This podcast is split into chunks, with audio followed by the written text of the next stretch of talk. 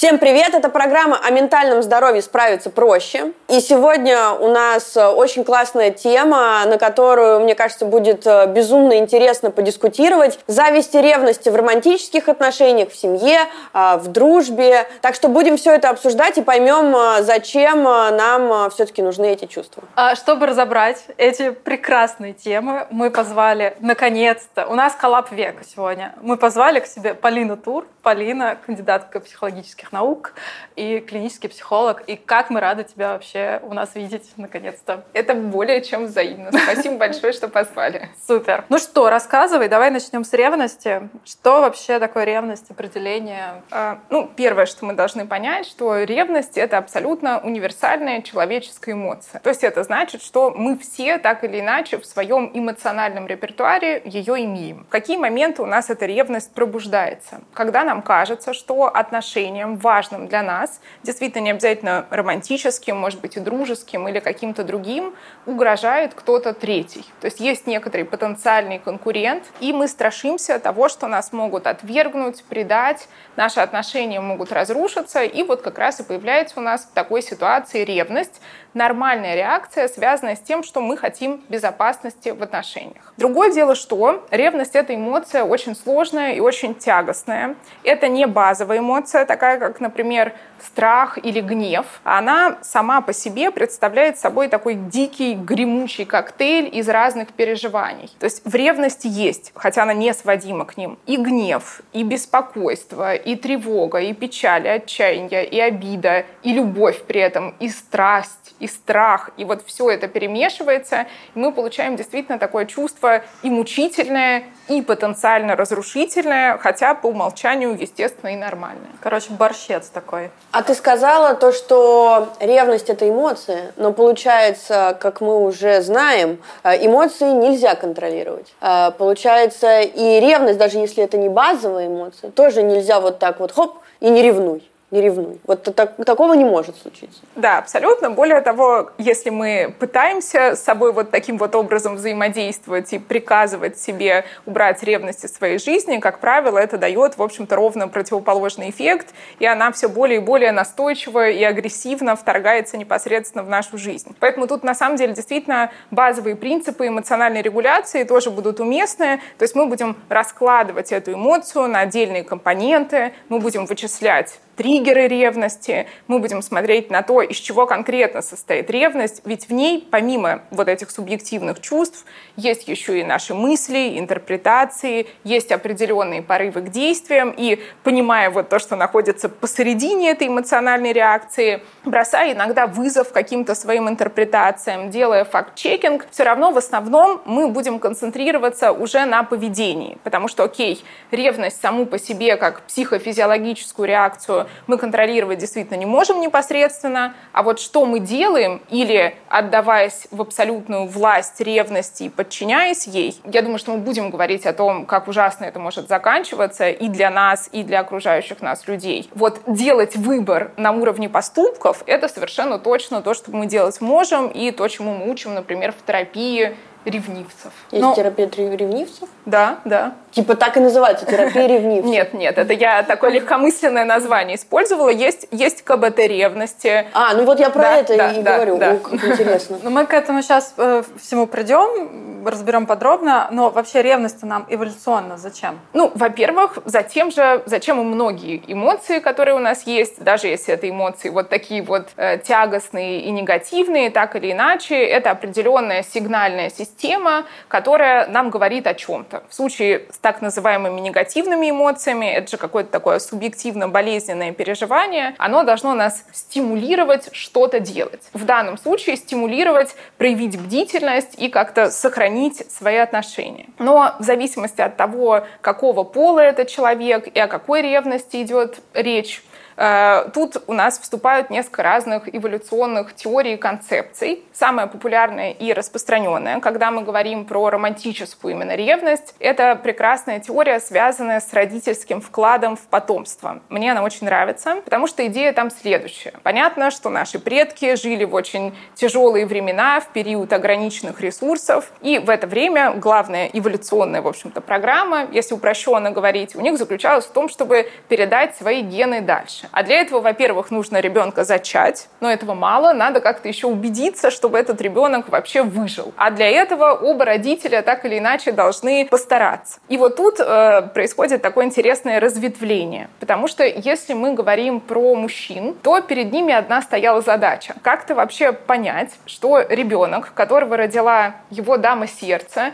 это непосредственно его ребенок, это его гены, потому что дальше он будет активно вкладываться вообще-то в его развитие, тратить на него. Желательно. Да. Ну вот э, первобытные люди в период А, формирования моногамии, да, Ну, да, считается, что да, да. Соответственно, надо убедиться в том, что это действительно твои гены. Поэтому у мужчин чисто эволюционно считается, что есть такая сверхбдительность именно относительно сексуальных измен. То есть им именно надо быть уверенным в том, что физически им верна их дама сердца. Это для мужчин важно. Ну, как это ни странно, да. Что угораешь? Ну, просто смешно. Ну, на самом деле, это интересный момент, потому что это с точки зрения эволюции, но, в принципе, это по-разному воплощается. Я не знаю, насколько это будет уместно, очень интересно. уместно. Э, У меня дедушка геолог, и он очень активно путешествовал по всему миру, и сейчас написал книгу о путешествиях в каких-то самых экзотических странах. И вот одно из этих, по-моему, в Нигерии он был, в общем, бросает вызов всем этим эволюционным концепциям, потому что там есть племя туарегов, если я не ошибаюсь, и считается, что это такое кочующее, самое фемини... профеминистское племя, можно сказать, что Африки, в каком смысле слова, Э, в том, что там женщины ходят абсолютно открыты, иногда даже с открытой грудью бывают, зато мужчины фактически ходят чуть ли не в паранже. Но Опа. на этом еще все не заканчивается, потому что как у них, значит, происходит зачатие ребенка и дальнейшая вообще его жизнь, женщина абсолютно свободно совокупляются с самыми разными мужчинами племени. А потом, когда она рожает уже непосредственно ребенка, она на него смотрит и просто своей волей назначает отца. То есть она говорит, так, ты отец. И, в общем, этот мужчина вполне себе рад и вкладывается дальше в своего ребенка. Слушай, а была же вот эта теория, что раньше люди не понимали, то есть э, у них как бы был коллективный вклад в зачатие ребенка, потому что понимаешь, о чем я? Да, Не понимаю. Ну что, Объясняй. нужны детали. ну то, что раньше люди не понимали. Раньше это насколько раньше? Я не знаю, давно. Хиппи? Ну, хиппи вернули. Такое ощущение, что концепция хиппи. А мы сейчас возродим то, о чем я тебе сказала. Да. А, что люди, ну, в какие-то там доисторические А, времена, ну доисторические, хорошо. ну, в исторические, ранние исторические времена, они не Не при понимали, Петре что... Первом, да. Нет, что один человек только является отцом, и им казалось, что вот мужчины племени коллективно, им нужно оплодотворить женщину одну, и тогда Ну, рождается общий ребенок. Чтобы А, общий ребенок. Да. Понятно. То есть это ребенок не какого-то одного человека, А, это, общий, общий ребенок. ребенок. Слушай, ну вообще это крутая концепция. Я, считаю, что ее нужно, да. нужно внедрить обратно в жизнь. Ну, я и говорю. Да. План, план мы, мы, мы в прошлом выпуске говорили про волновой эффект. Да. Вот мы запускаем сейчас волновой эффект. Но если продолжить про классическую историю вот этого родительского вклада, с мужчинами мы разобрались, а теперь переходим к женщинам. Зачем же женщинам ревность, если вроде бы, ну, она не может сомневаться в том, что ребенка, которого она родила, это ее ребенок, это ее непосредственно гены. Но у нее есть другая сложность, потому что, как мы знаем, если речь идет о людях, то достаточно долгий период, когда человеческие дети, они настолько беззащитны, что действительно очень много нужно сил и энергии для того, чтобы их взрастить и повысить вероятность того, что они выживут. А для этого нужен, соответственно, мужчина, нужен мужской вклад в потомство. А для этого что нужно? Нужно быть уверенным, что э, твой молодой человек, пусть и доисторический, у него, окей, может быть, есть какие-то сексуальные интрижки на стороне, но самое главное, чтобы у него не сформировалось какой-то устойчивой эмоциональной привязанности, чтобы он не переметнулся к другой женщине и уже не помогал бы ей. Вот как раз суть этой концепции в том, что если мы опираемся на чисто эволюционные моменты, но, конечно же, мы понимаем, что у нас есть еще и культура, есть еще и индивидуальные какие-то особенности. Ну вот в целом для мужчин мужчин скорее важнее именно верность в контексте сексуальном, и это его больше уязвляет, и его ревность на это mm-hmm. в большей степени направлена. А если мы говорим про женщин, как будто бы чуть легче ей простить именно какую-то легкую сексуальную интрижку на стороне, но совершенно невыносимо, если речь идет про какую-то глубокую эмоциональную привязанность. Или это... он еще ту семью спонсирует, сволочь такая. Абсолютно. Это как раз один из ключевых в данном случае, хоть и меркантильно звучащих элементов. Соответственно, в этом суть этой эволюционной концепции ревности. И опять же, почему мы в рамках терапии не ревнивцев, а ревности. Э, почему мы об этом практически всегда говорим с нашими клиентами? Потому что ревность — это на самом деле очень табуированное чувство, не такое табуированное, как зависть, о которой мы будем говорить позже, но все равно очень таким мрачным ореолом она овеяна, и люди, которые испытывают ревность, которые вот понимают, что почему я не могу себе приказать и просто убрать это мрачное э, ощущение из своей жизни, почему я веду себя как идиот, вот мы как раз начинаем начинаем с такой валидации, говорим о том, ну, потому что это часть нашего эволюционного наследия. Это не значит, что надо опустить руки, смириться, отдаться во власть ревности. Конечно же, мы будем учиться ее менеджерить, но это вот такая часть наша. Ну, а... даже же собаки там ревнуют. Одного начнешь гладить, второй так это, ну, типа, да, а да. я? Э, это другая концепция, уже чуть-чуть больше связанная с ревностью между сиблингами и друзьями, mm-hmm. но то, что в принципе у животных тоже есть такое ревнивое поведение, это точно, и в условно-любовных отношениях тоже. Например, там есть такая программа, которая называется «Охрана партнера», в основном охрана самки. То есть э, тут суть в том, что у очень многих животных мужчины, э, мужские особи ведут себя очень агрессивно по отношению к каким-то самцам, самцам, которые собираются приблизиться к их самке, и при этом, что тоже интересно, э, их такая агрессия и элемент запугивания и на свою собственную самку тоже распространяется. То есть всячески вот они дают понять, что не смейте, и получается, что да, ревность таким образом для животных, для древних людей действительно помогала убеждаться в том, что э, мои гены передадутся дальше. Ну подожди, смотри, а как же говорят то, что ревнуют только те, кто не уверен в себе, а вот настоящие э, уверенные в себе люди, они не испытывают этого чувства?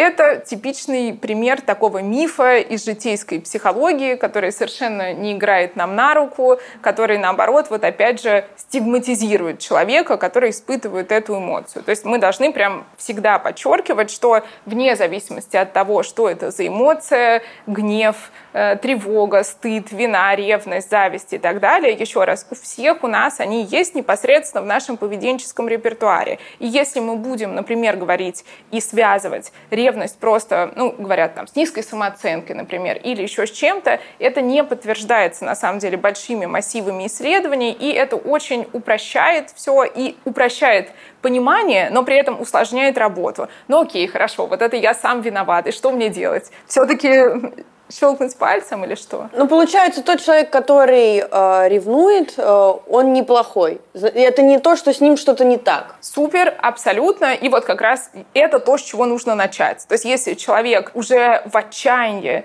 понял, что настолько его измучила ревность, что она просто начинает разрушать его жизнь, вот с этого мы и начинаем. С того, что и вы все равно окей и все равно вы не плохой человек, давайте просто учиться как-то с этим работать. А если есть такие перекосы, как Отелло какой-нибудь, вот, который все время ревнует, и все это какие-то страсти, это уже, наверное, мы уходим патологию. в патологию и немножечко в другие как раз наши выпуски про абьюз, про измены там и так далее. Ну, на самом деле, есть даже несправедливо, на мой вкус, названный синдром Отелло. А, да? Да, это как раз уже Б- такой... Бред ревности? Абсолютно, да. То есть это уже такой психотический уровень ревности, называется синдром Отелла. Почему я говорю несправедливо? Потому что, ну, несмотря на то, что мы точно понимаем, что Отелло был очень ревнивым персонажем, но все-таки э, там конкретная была злонамеренная манипуляция и стратегия, чтобы он поверил в то, что его женщина ему изменяет. А в случае с бредом ревности мы имеем дело с таким очень тяжелым состоянием. Он часто бывает, например, в рамках органической патологии,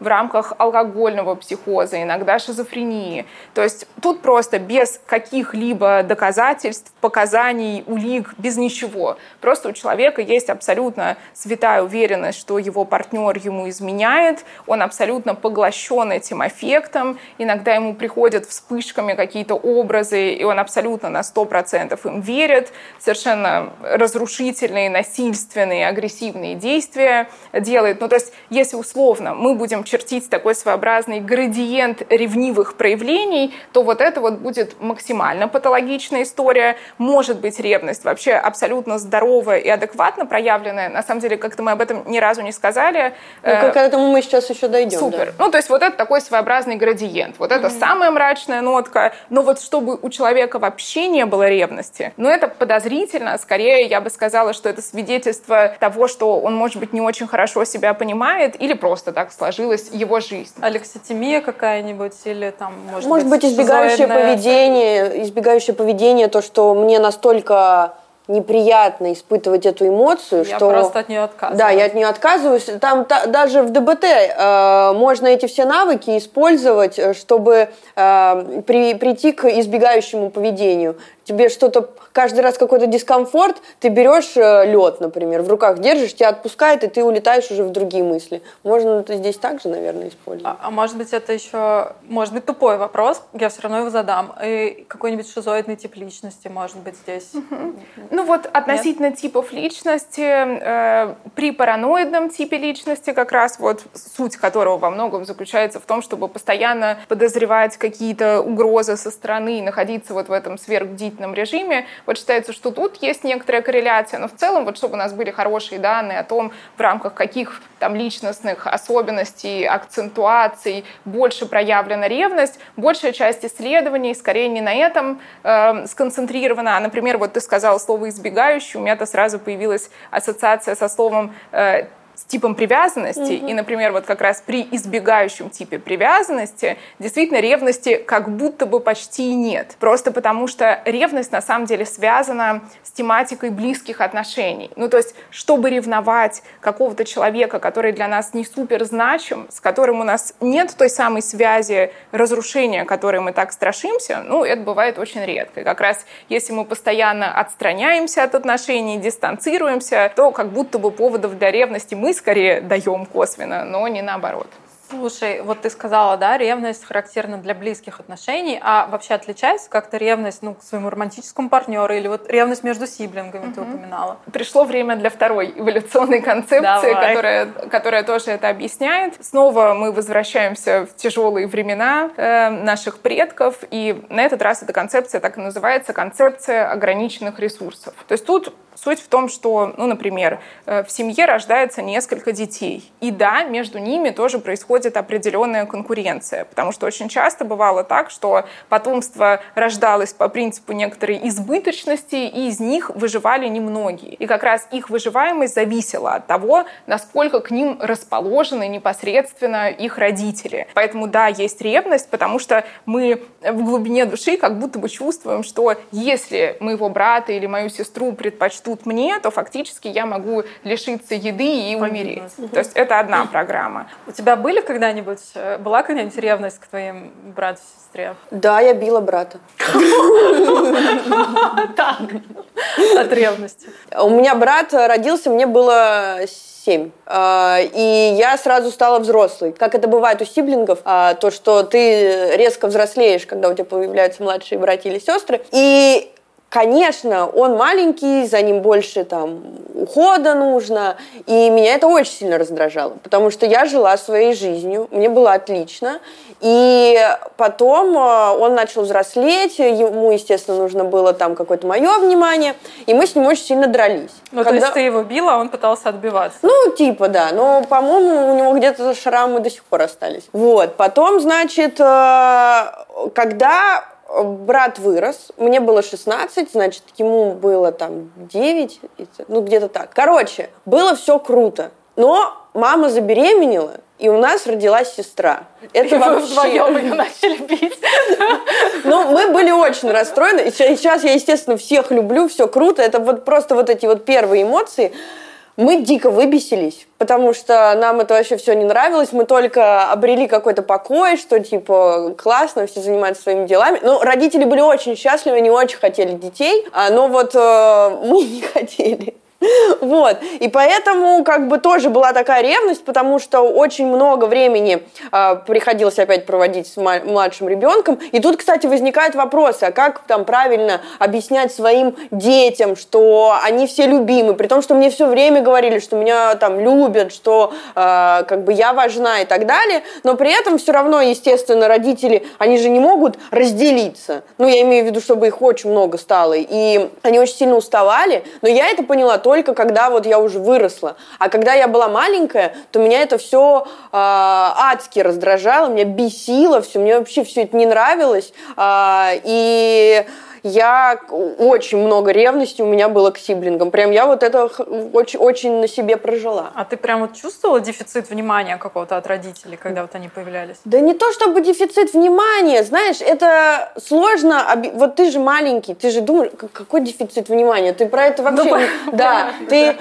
ты так не анализируешь. Тебя просто вот, вот раздражает, что ты не один. Что mm. возьми, мама, я пошла гулять, возьми Мартина с собой. Зачем? Ну зачем? Я хочу одна погулять. У меня там свои личные дела, может быть, какие-нибудь в 8 лет.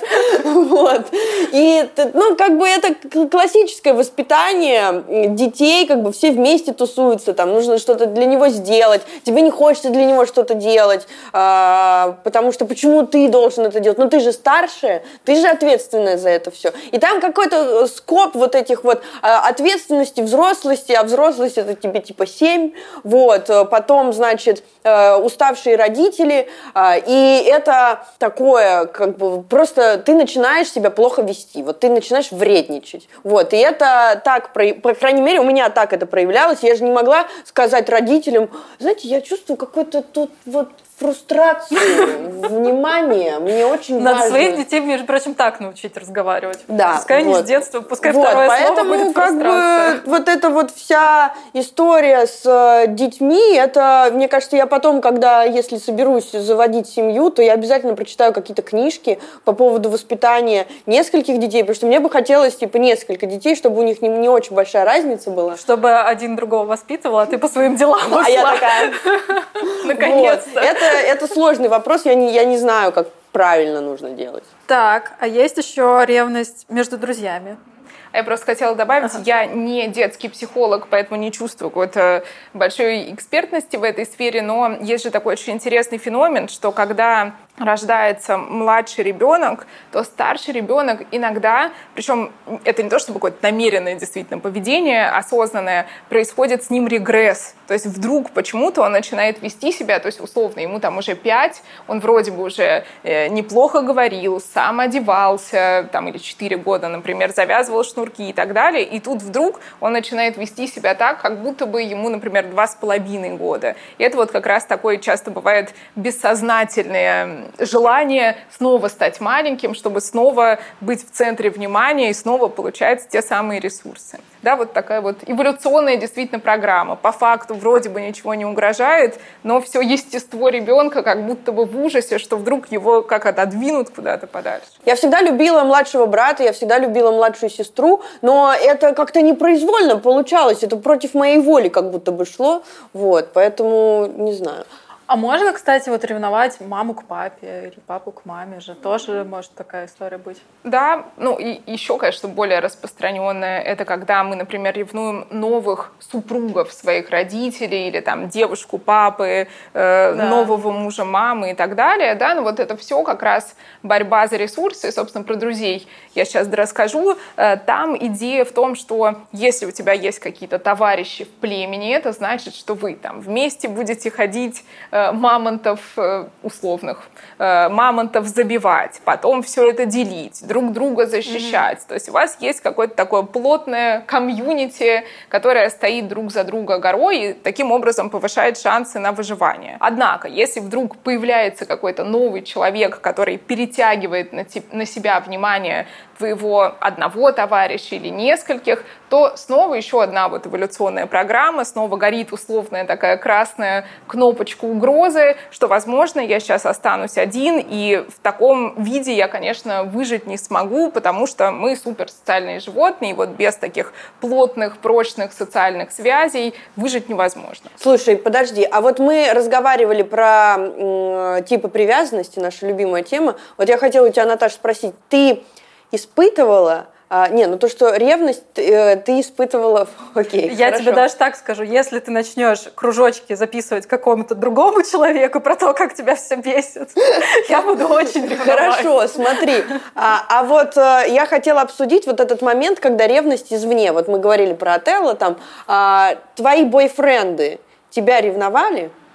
Да. Вот были какие-то спайси истории? Ну, да, у меня один же парень был вообще сумасшедший. А, да?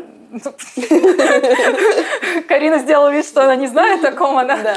Ну да, он меня ревновал просто постоянно. Я уходила, он приходил, смотрел, как у меня там в кровати нет ли каких-нибудь следов. Просто вдруг, пока его не было, я там с кем-то Понятно. Да. да, он э, типа, спрашивал, а когда ты придешь домой, а что ты там делаешь, а с кем ты... Ну, в общем, да, было такое. А другие меня, типа, не ревновали. Вот был парень, который меня не ревновал совсем. Вот, у меня Аж такое бесило. же, да. То есть я ему говорю, типа, я уезжаю на майские. Он такой, окей. Я говорю, ты даже не хочешь спросить, куда? Он такой, ну куда? Я говорю, я не скажу. Он такой, а ну ладно. Я говорю, блин, ты реально, вот тебе не интересно вообще. И я ему начинаю э, врать уже. Я говорю, я еду вот со своим другом вот туда-то. Он такой, ну ладно. Я говорю, почему тебе пофигу? Я вообще ехала с подружкой в Питер, но меня просто настолько бесило. Вот. У меня тоже, ну, почти все мои отношения, получается, меня вообще никто не ревновал. А тебя это раздражало или как? Ну, конечно, раздражало. Это же э, тоже такое чувство, что когда тебя ревнуют, ну, в адекватном ага. понимании, да, то ты как будто бы нужен. А здесь вот это, я уехала на три месяца в Америку, пока. Вот, и как бы ничего особо там, э, как, никакой особой ревности не было. У меня были э, прошлые отношения, и как бы у меня парень задавал вопрос, почему у меня дополнительные отношения. Но это уже, наверное, это уже, наверное, не ревность, это уже перед фактом поставленное. Ну, типа, так, я не ревную, но ты я просто не поясни. Ревную, ну ты поясни, почему ты встречаешься с двумя парнями. А, это было сложно ответить на этот вопрос, но я не могу сказать, я не могу сказать, что это была прям ревность. Ну, да, просто решил узнать, ну, что, как дела? Ну, как дела? Просто прозрачная коммуникация, давай проясним. Да, вот, поэтому... Слушай, ну а когда тебя не ревновали, ты пыталась как-то Конечно, это... Э, понимаешь, мне кажется, что э, круто, когда ты понимаешь, что это, например, эмоция, что такое там нельзя, не стоит проецировать или как-то этим пользоваться, я постоянно придумывала какие-то вот э, штуки, мутила какие-то штуки. куда ты не скажешь, Какие-то поездки, потом что-то постила, э, что-то такое вот заигрывающее, что я ну, э, заинтересована кем-то другим. Или условно там запостить всех актеров, в которых я там влюблена, и говорить то, что они там самые лучшие. Но это сейчас со стороны, я понимаю, что это странно. Во-первых, это э, не уважает э, ну, я как будто бы не уважаю свой выбор, я вообще не понимаю, как будто бы чего я хочу, и это какое-то неуважение внутри отношений. Вот. Но э, Ревность, знаешь, э, если говорить про ревность, когда вот я ревную, то я, например, не смотрю никогда чужие телефоны, я никогда э, не э, смотрю, кто там что, какие лайки поставил. И, и почему я это делаю? Не потому, что я не любопытная. Я просто понимаю, что вот мне сейчас больно, и если я дальше пойду вот в эту боль, то мне будет еще хуже, а я боль не умею выдерживать, и я не знаю, куда это стрельнет. Но мне кажется, что о таких вещ- вещах нужно разговаривать, потому что я вот ревновала, и я делала вот э, то, что мы там в изменах обсуждали, что э, мне нужно было как-то снять это напряжение, поэтому я шла э, к каким-то другим людям. Вот. А потом, может быть, оказывалось то, что не было повода для ревности. Но я уже все, у меня уже, я уже всех ненавижу, я уже всех обесценила, мне уже ничего не нужно, и я э, не, ну, хочу просто резко закончить это все. Но сейчас э, я понимаю, что, наверное, самое главное, что когда я ревную, я себе задаю вопрос, а что меня так сильно там вот э, триггернуло? Почему, почему мне так больно из-за этого? Какая-то осознанная. Я помню, у меня была история. Вообще, на самом деле, мне мои парни, они как-то не то чтобы давали какой-то повод для ревности. Я поэтому говорю, что я не особо ревнивая, но, может быть, у меня просто поводов особо не было, я не знаю. Вот, но э, парень, с которым я встречалась, лет 10 назад. На самом деле он все время переписывался с одной девочкой. Естественно, я это знала, потому что я прочла переписку. Справедливости ради, в свою защиту, э, оно у меня как-то всплыло. Я взяла его iPad, э, чтобы посмотреть, куда мы завтракать пойдем, подключилась к Wi-Fi, и там посыпались mm-hmm. вот эти сообщения. Типа, когда он мне говорил, что он на работе, на самом деле он с ней пошел бухать. Но я настолько чувствовала свою вину, что я прочла эти сообщения, что я ему не говорила ничего полгода. То есть мне казалось, что мой проступок, он сильнее, чем его. Угу. А через полгода я просто напилась и ему сказала, типа, вот я... И что, все закончилось? Uh, он мне, кстати, за эти полгода я как-то пыталась что-то очень аккуратно, там, типа, а что это за девочка, куда ты идешь на день рождения, ну как так. Но я не могла никак прямо ему сказать. И через полгода я напилась, я ему все это сказала, высказала, и он, э, видимо, настолько его тогда тронула, вот моё, моя боль, что он перестал с ней общаться совсем. У меня была история, что я ревновала своего парня очень сильно к психологу. Но история странная. К потому, его психологу. К его психологу. Это было очень давно. Но у меня э, сейчас я понимаю, почему я ревновала, потому что психолог это какая история? Ты приходишь, сеанс у тебя там час, ты уходишь, Э, и все. На этом как бы вы с психологом не разговариваете. Ну, если это не какой-нибудь ДБТ-специалист, где ты пошел там, захотел с собой покончить и стоишь на подоконнике с ней разговариваешь, пока он тебя снимает оттуда. А там был какой-то такой, э, какое-то такое смешение ролей, что она то ли мама, то ли бабушка, то ли она тетя. И вот это вот любое, любое, любое, любое его решение, оно как будто бы мы его не вместе с ним решали, mm. а с его психологом все время. Mm. И, естественно, она всегда стояла на его стороне. Поэтому я всегда была в проигрыше. И я из-за этого безумно переживала. У меня были все время какие-то дикие мысли, что вот, у них там что-то происходит, и э, как бы я никак не смогла решить эту историю, и мне не хватило тогда смелости сказать то, что я ревную. Вот. А, но... Ну, это потому что ты как будешь звучать, слушай, чел, ну извини, но я тебя ревную к твоему психологу. Ну это же страшно такое сказать. Да, это очень страшно сказать. Но, кстати, есть э, зерно разума в этом, что иногда есть такая вот история, что хочется обладать человеком полностью, его мыслями, его чувствами, его, все знать про него, даже какое, какие каловые массы выходят из него. Вот.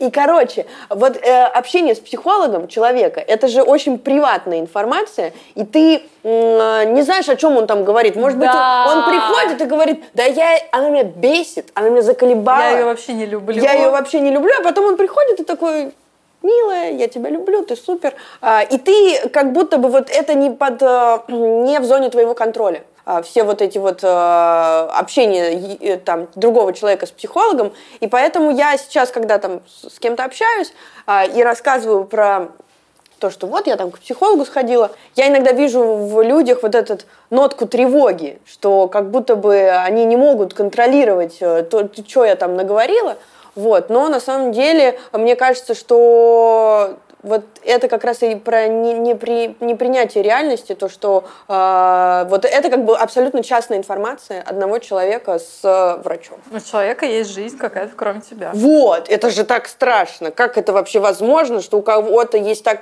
какая-то жизнь, кроме меня? А это же еще какая-то пограничная история, потому что у меня в чем была еще тема, я, я это говорила, кстати, в выпуске про ПРЛ, я не могла выносить тоже с тем же парнем, когда он куда-то ходит без меня, не потому что я боюсь, что он там с кем-то замутит, изменит мне, а просто, что ему где-то без меня хорошо. Да, это невыносимо. Невыносимо было угу. вообще. Ну, то есть сейчас мне ок, но тогда Я просто вспоминаю все вот эти вот моменты ревности, из-за чего меня переклинивало, и на самом деле переклинивало даже если человек просто как-то хорошо проводит время без меня. И это было для меня невозможно. Но я на самом деле очень ревнивая. Я вообще не люблю, когда на моего человека смотрят. Ну, мне не нравится. Ну, ну зачем это делать? Это, знаешь, как смешно. Вот это чисто абьюзерская тема. Я не люблю, когда меня провоцируют. Если меня провоцируют, ну, конечно же, я буду ревновать. Зачем вы это делаете? Делаете вообще все.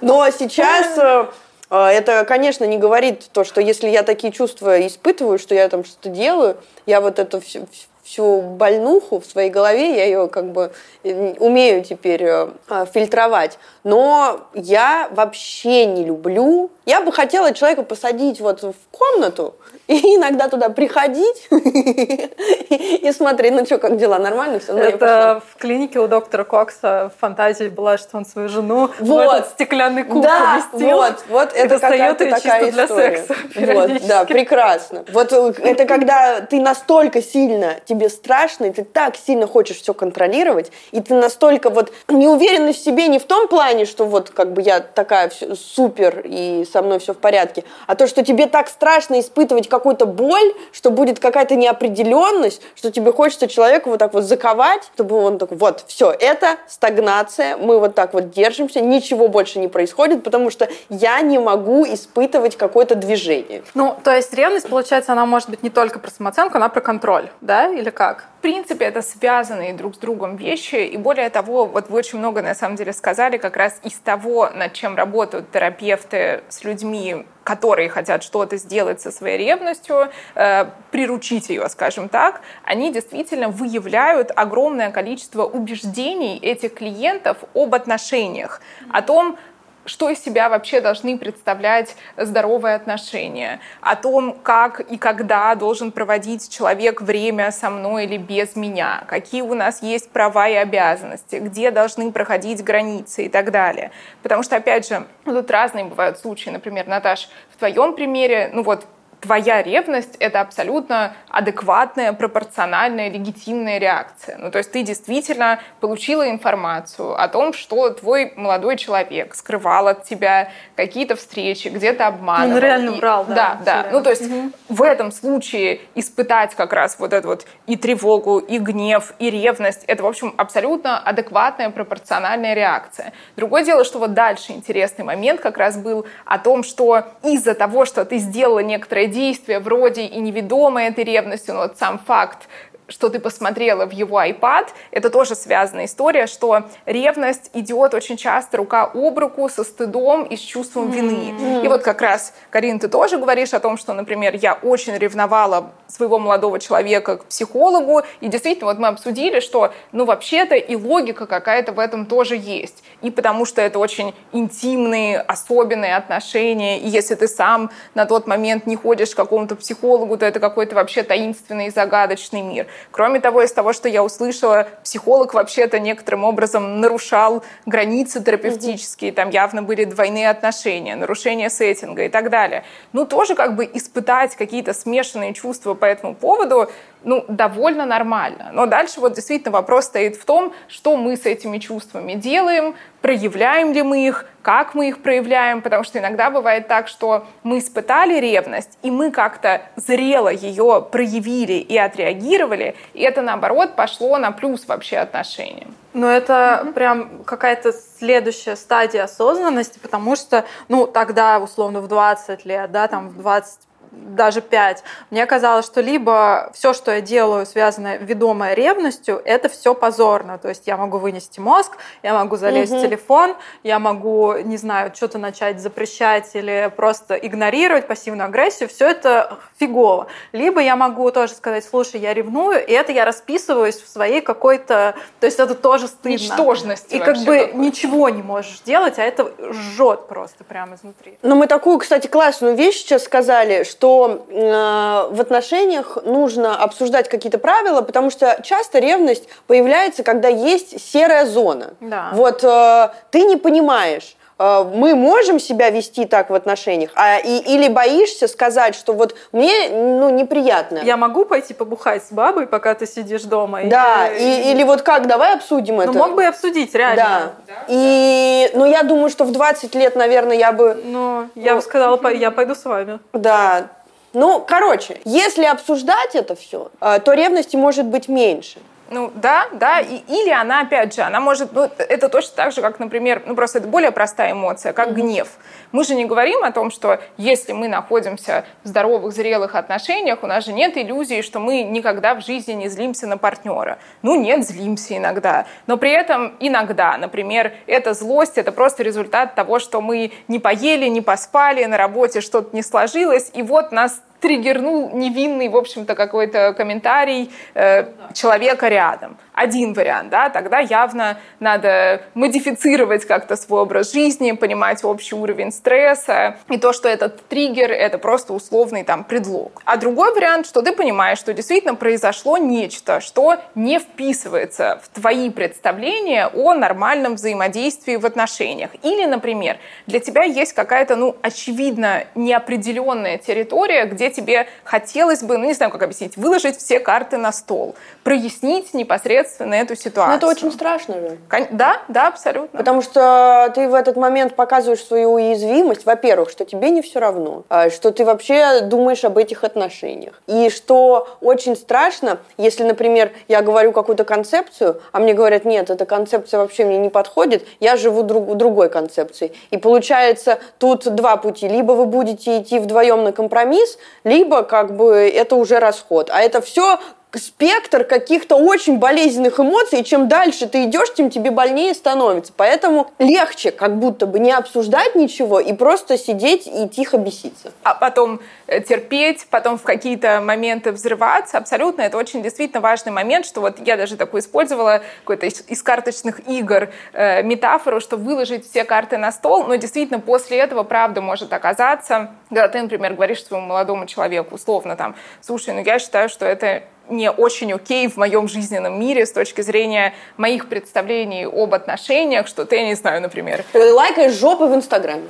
чужие. Например. И, Или... ну, это классическая история. То, а что... А как тебе, что если твои парни лайкают чужие жопы? Слушай, если честно, я там, по-моему, эта вкладка в Инстаграме вообще пропала. Не, ну а если бы ты знала, смотрела? Ну, давай, вот это интересный кейс, давай обсудим. Я просто, мы с ним, мы с парнями обсуждали жопы. Мы тоже обсуждали жопы, но я имею в виду, что чаще всего это девушек расстраивает. Но еще лайк лайку рознь, понимаешь? Если это какая-то женщина... А если это жопа твоей подруги? Вот это странный момент. Ну, а я думала, если это супер лайк на пластик. Нет, а нет, а если это условно какая-нибудь Мия Халифа она называется, да? Мия Халифа или как ее зовут? Ну, я думаю, вы должны знать. Ну, ну супермодель. Как да нет, порноактриса, короче. А, вот. А. Вы должны знать. А мы с тобой не можем, то есть, знать, почему. Ну, что за ну, или какая-то там еще известная. В общем, Мия Халифа. Вот ты лайкаешь Мия Халифу, в принципе, я не ревную. Ну, как бы это ее работа. Вот. Но, а представляешь, если он э, берет и лайкает жопу подруги, ну, это вызывает вопрос. Наверное. Или, может быть, я сумасшедшая? Давайте обсудим. Ну, с жопы подруги, да, наверное, лучше не лайкать. Или, может быть, лайкать. Ну, типа, что знаешь, типа, о, мне же нравится твоя подруга. Подруга, она нормальная девчонка, друзья. вообще хорошая девчонка. Вот я, это, я предвкушаю вот тайм-код сейчас. Вот этот момент подруги. с лайками, это очень серая зона. Я вот просто, если честно, иду по, ли, по странице, по, по ленте и лайкаю Под, все. Подожди, сейчас будет не на камеру, наверное, но если бы твой парень увидел, как ты лайкаешь член Томми Ли, погоди, то как бы, как считаешь? Можно лайкать член Томми Ли? Ну, я... Уважаемый человек. Я, я не лайкнула, кстати, мы, мы можем это оставить. Я не лайкнула член Томми Ли, потому что я подумала, что если я это лайкаю, мне заблокируют Инстаграм. Но я сделала скриншот. Ну, и спасибо, что ты мне его прислала. Я всем прислала. Ну, понимаешь, это какие-то такие общеобщественные вещи. Это же не член, я не знаю, моего друга. Это член Томми Ли. Ну, в конце-то концов. А мы можем это легендарный. Мы можем плашку вставить. Это какой, ну это типа, знаешь, такая тема, как легендарные пенисы. Полина, ты знала, куда ты шла.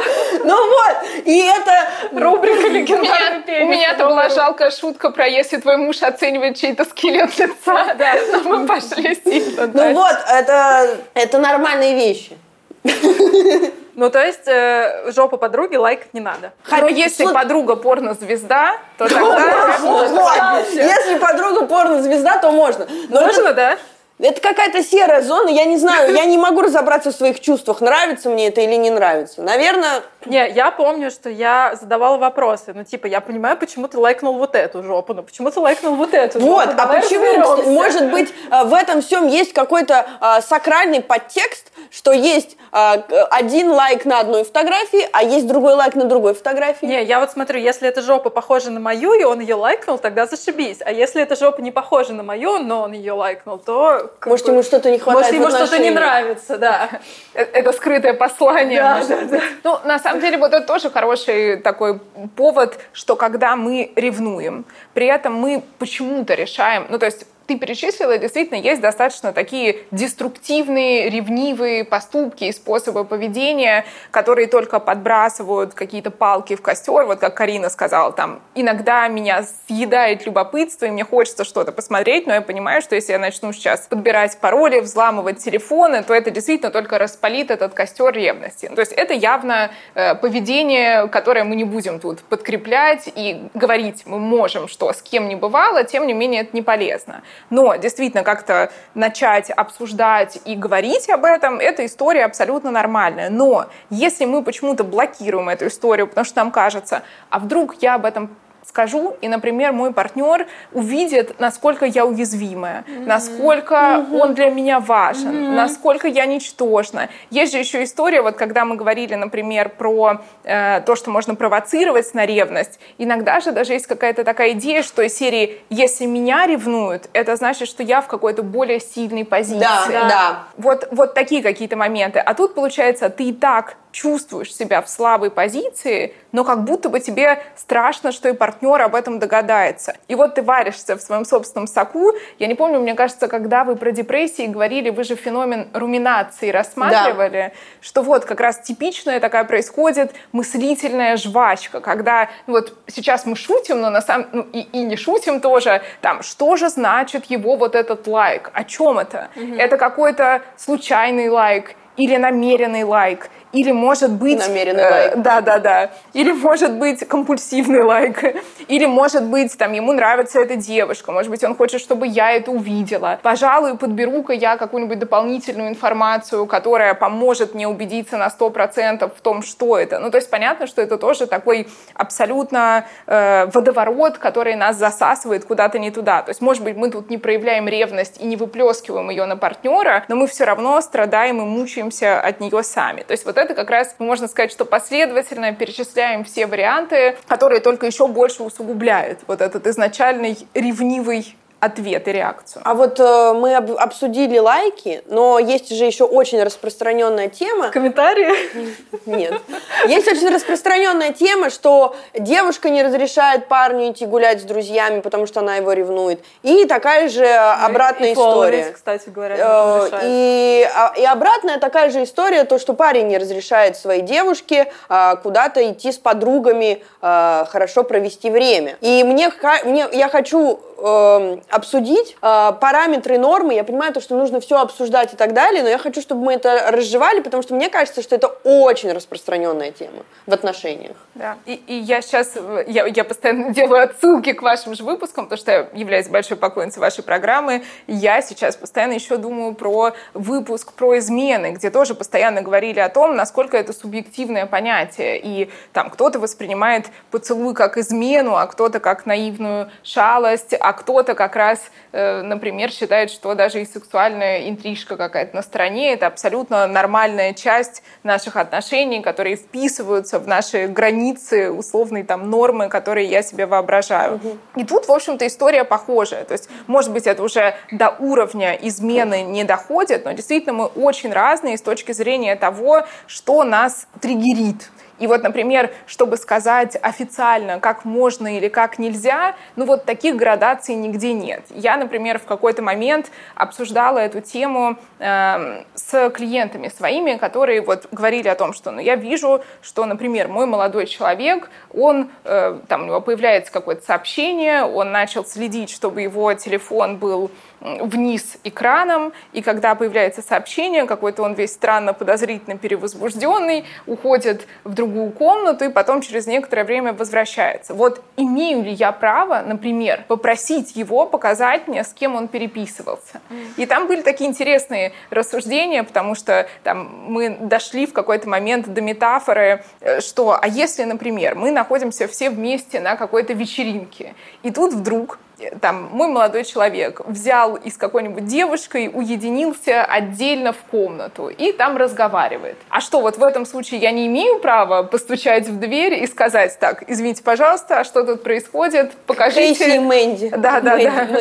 Пожалуйста, мне нужны некоторые улики э, за или против. А почему, если речь идет про переписку, я не могу в этом случае попросить и сказать, что происходит? Там он, например, скажет, ой, мы просто переписываемся по работе. Почему тут я не могу сказать, условно, открой мне эту дверь, пожалуйста, я очень ревную, очень переживаю. Если это действительно переписка по работе, покажи мне ее, я буду тебе очень благодарна, я успокоюсь и больше не буду переживать и терроризировать себя по этому поводу. Вот кто даст ответ на вопрос, можно ли об этом попросить или нельзя? А мне кажется, может быть, спросить у него, почему эта переписка так э, со стороны выглядит, что он очень перевозбужден и очень э, ну, это радуется. уже как-то какой-то гон, типа, почему ты такой перевозбужденный? И в этом есть... Почему? Не, не, ну смотри, какая-то вот какое-то сообщение. Даже если вот у нас с тобой дружеск... вот мы с тобой друзья, тебе приходит сообщение, ты расплываешься в улыбке, там ушла куда-то в туалет, там что-то э, там поговорила, вернулась и сидишь. Ну я бы у тебя спросила, что там у тебя происходит. Но это другое, это другое.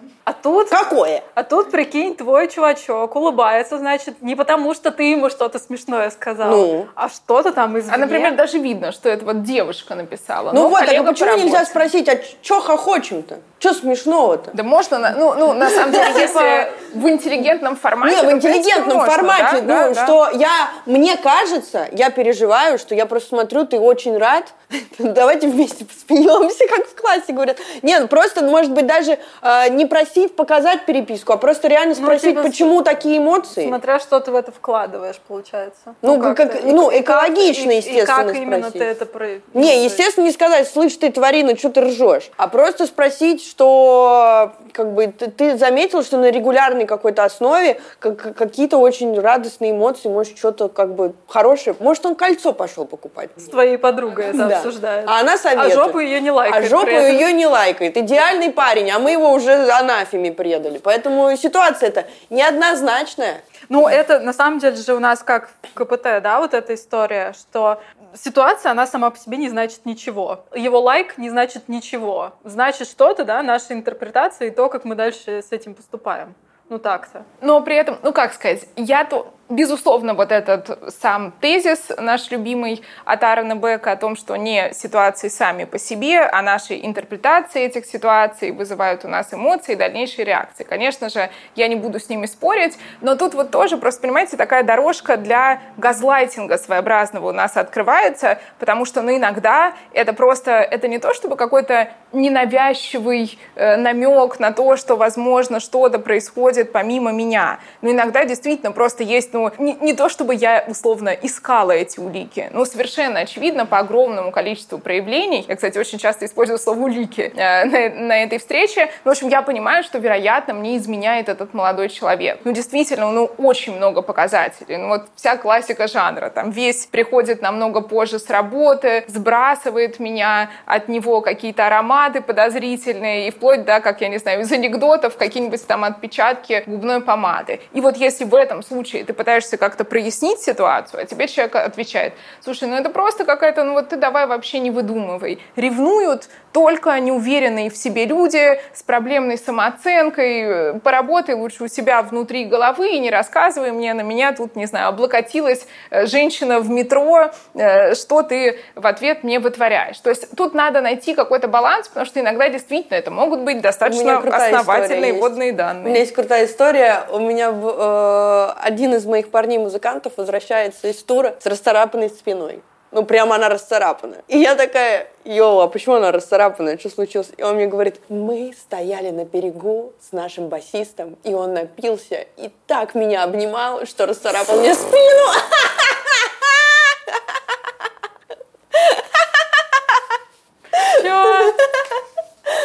А я поверила. Ты реально поверила или ты просто Слушай, мне кажется, что у меня поверить? уже не было ресурса на то, чтобы что-то там выяснять, но реально спина была очень сильно расцарапана. Я просто хотела, ну, к- корректнуть немножко и мини-ликбез по КПТ очень быстро, потому А, что то, что ты сказала, сказала, по сути, про набор ситуаций, да, и тогда у нас уже складывается какая-то картинка. Одна ситуация сама по себе, ну, не ну, знаю. короче, блин, вот... Короче, мы э, делаем а проверку поэтому- фактов. Да, да, да, да. Вот мо- можно, да, абсолютно, да. да То да. есть одна ситуация, мы на нее смотрим, и дальше мы делаем Ну, проверку фактов, а как еще? Что еще просто вот, происходит? короче, я сама боюсь закопаться, тут я объясню почему. Потому что, э, да, мы делаем проверку фактов, но что делают всякие, типа, обсессивные, патологические ревницы и так далее? Они тоже считают, что они делают проверку Ну да, фактов. Они да. такие, «Э, ну-ка, просто мне надо сделать проверку фактов, а там как раз вот в какой-то момент это точно надо сказать, у людей с ревностью, у них проблема с нетолерантностью к неопределенности. Да. То есть у них вот есть эта идея про то, что ну вот я точно должен убедиться. Да. Поэтому вот я просто, я Ну скорее вот поэтому, что фиг. просто. Ну вот да, да, ну и типа невозможность принятия того, что ну как бы окей, ты сколько там убеждаться не будешь, все равно всегда есть риск, что человек рано или поздно тебя разлюбит, уйдет к другому или там, я не знаю, хоть ориентацию сменит, ты никогда не сможешь настолько хорошо это проверить. Вот эта программа охраны партнера, она не дает никогда стопроцентного результата. Вот как-то к этому надо вырулить, а что-то пока... Да, вот тот парень, который мою постель, видимо, рассматривал на предмет. Хорошо, Вот, что он без вот, ульф- вот, ультрафиолета да, да, приходил, а то вообще еще. Да, да. Вот ему надо было проверять То есть он факты. такой, просто мне вот, да, я факт-чекинг. Он мне, причем открыто про это все рассказывал. То есть он страдает, ему плохо от этой всей ревности. Он вот в постели полазил, и потом приходит, слушай, я делал такую херню, я вот это вот делал. Ну, то есть он хотя бы понимал, что это херня. Да, и он там стоял под окнами, мог стоять там час, смотреть, не ходит ли у меня там кто-нибудь еще. И опять же он потом приходил и рассказывал, вот я вот занимался вот этой херней. У меня в подростковом возрасте такой вот. Ну, это очень печально, да, это очень грустно. И он постоянно, типа, а точно ничего не происходит, а точно там ничего не было, а точно там это. Один раз, один раз за наши отношения, через полгода уже, я думаю, ну, господи, ну, можно я хоть куда-нибудь скажу, схожу. Я поехала на день рождения к своему одногруппнику, а своему парню я его отправила просто спать, а на день рождения я решила поехать после полуночи.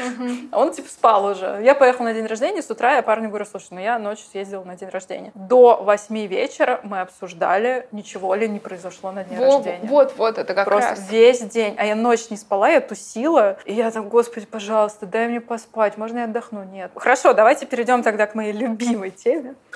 Это ретроспективная ревность. Потому что, Что как я такое? сказала, я человек не особо ревнивый, но это когда дело не касается бывших. Ты ревнуешь к бывшим? Я всегда ревновала к бывшим. У меня буквально в последних моих отношениях с этим стало полегче. Слушай, у меня просто из-за этого негативный опыт э, в плане... У меня очень часто было, что э, я общалась с молодыми людьми, э, и у нас как-то что-то завязывалось, уже какой-то романтик, и потом вот это как в кино в каком-то идиотском, где я, это как, как в фильме «Ванильное небо», где я Кэмерон Диас. Получается, что он ее где-то там встретил, у них что-то там слово за слово, и они снова вместе, а ему смелости мне не хватает сказать то, что он э, уже к ней обратно вернулся. И получается то, что я сижу, не понимаю, что происходит, а потом я узнаю об этом просто в инста... Он просто перестает мне отвечать, и он просто в, в Инстаграме а, выкладывает, что они снова вместе, и она там снова к нему переехала, условно. Такое было. И для меня это очень сильно болезненно. Ну, типа, это мой негативный опыт. И теперь каждый раз, когда я там, ну, сталкиваюсь с какими-то ситуациями, где у молодых людей есть бывшими, но это же нормально, что у людей есть бывшие. да. Особенно нам же уже как бы не 18 лет. Ну, вот мне даже когда было 18 лет, Нет, когда это в 18 мучило. лет мне было вообще не, невыносимо. А, но сейчас я вот стала, когда... Ну, понятно, что сейчас уже очень много было бывших у наших мужиков, и как-то к этому толерантность немножко повышается. Да, но я имею в виду то, что, знаешь, э, как- какой мой рецепт, он как бы тоже так себе, конечно, но я э, смирилась. Я смирилась, что такая ситуация может произойти, что меня могут... Ну, у меня нет вообще базового доверия к миру. Я понимаю, что меня могут предать, но и я это принимаю, что вот меня могут предать. Вот. И мне от этого легче, потому что когда я приняла, что вот я могу быть предана, э, что ну, я от этого не, не развалюсь, что я там не пойду колоться. Для меня это важнее всего, что сам, я, я в безопасности, что, что даже мне будет больно, э, я из-за этого буду переживать, но, по крайней мере, мое выздоровление не пострадает. Вот я, по крайней мере, вот такую для себя какую-то теорию вывела, потому что прийти к тому, что бывшие это бывшие, и э, если человек принял решение, что он расстался и начал отношения со мной, э, и уже то, точно не вернется в другие, ну, в прошлые отношения, я к этому еще, к этой, она здоровая, мне кажется, концепция, но я к этой концепции еще не очень привыкла. Э, я живу в своем мире, где все в мрачных красках. Я в итоге я не поняла, к чему ты пришла -то тогда, если ты еще не пришла к концепции, что вот я где-то in the middle. А, я на самом деле как раз хочу сказать, что ты очень много из того, к чему ты пришла, это как раз и есть на самом деле важнейшие этапы той угу. самой терапии ревности. То есть, во-первых, важный момент, что ты действительно проанализировала свой предыдущий опыт и поняла, какой действительно, э, какая действительно болезненная ситуация из твоего прошлого делает сейчас так, что действительно даже может быть относительно нейтральные или неактуальные уже ситуации из прошлого, они они тебя все-таки триггерят. То есть какая-то предыстория у тебя есть, возможность валидировать свои реакции есть. Уже здорово. А дальше снова супер важные моменты, потому что как раз таки э, у людей с ревностью в целом и с ретроспективной ревностью выраженной особенно, у них есть определенные мыслительные такие паттерны, убеждения и установки. Это вот действительно, во-первых, такая нетолерантность к неопределенности. То есть как раз вера в то, что вот то, к чему ты как будто бы хочешь прийти, прийти к тому, что так, мне вообще в идеале надо убедиться на 100%, что если этот человек со мной, то он точно никогда никакому бывшему не вернется. Ну, вообще-то, действительно, ни у кого из нас нет таких гарантий. Угу. Потенциально всегда может человек вернуться к бывшей. Бен Аффлек с Дженнифер Абсолютно. Лопес поженились. Да, найти это, это аргумент очередной нашему внутреннему да. ревнивому монстру. То есть такое действительно может быть, и как раз открыться этому и принять это как данность, и понять, что действительно, ну мы не звери, которые могут думать, что так, сейчас я активирую свою программу охраны партнера, и тогда сто процентов этот самец будет моим навеки вечно. Это действительно невозможно. Дальше вот само это слово навеки вечные тоже для нас важно. Один момент очень важный для людей, которые, как правило, вот, оказываются в плену ревности, особенно ретроспективной, это то, что называется романтический перфекционизм. То есть очень часто в глубине души бывает какая-то идея, что, ну вот, может быть, я и не верю во вторые половинки, но вообще-то в идеале, если ты уж встретился, то тогда вот все, это любовь навеки. И если было что-то до этого прекрасное, если до этого человек когда-то кого-то любил или когда-то получал с кем-то какой-то потрясающий, не знаю, сексуальный опыт, то это автоматически как будто бы омрачает и вот, Я просто не, не вот. сказала вам фишку. У меня никогда не было, я ни разу не думала, что он вернется к бывшей. У меня мысли не было.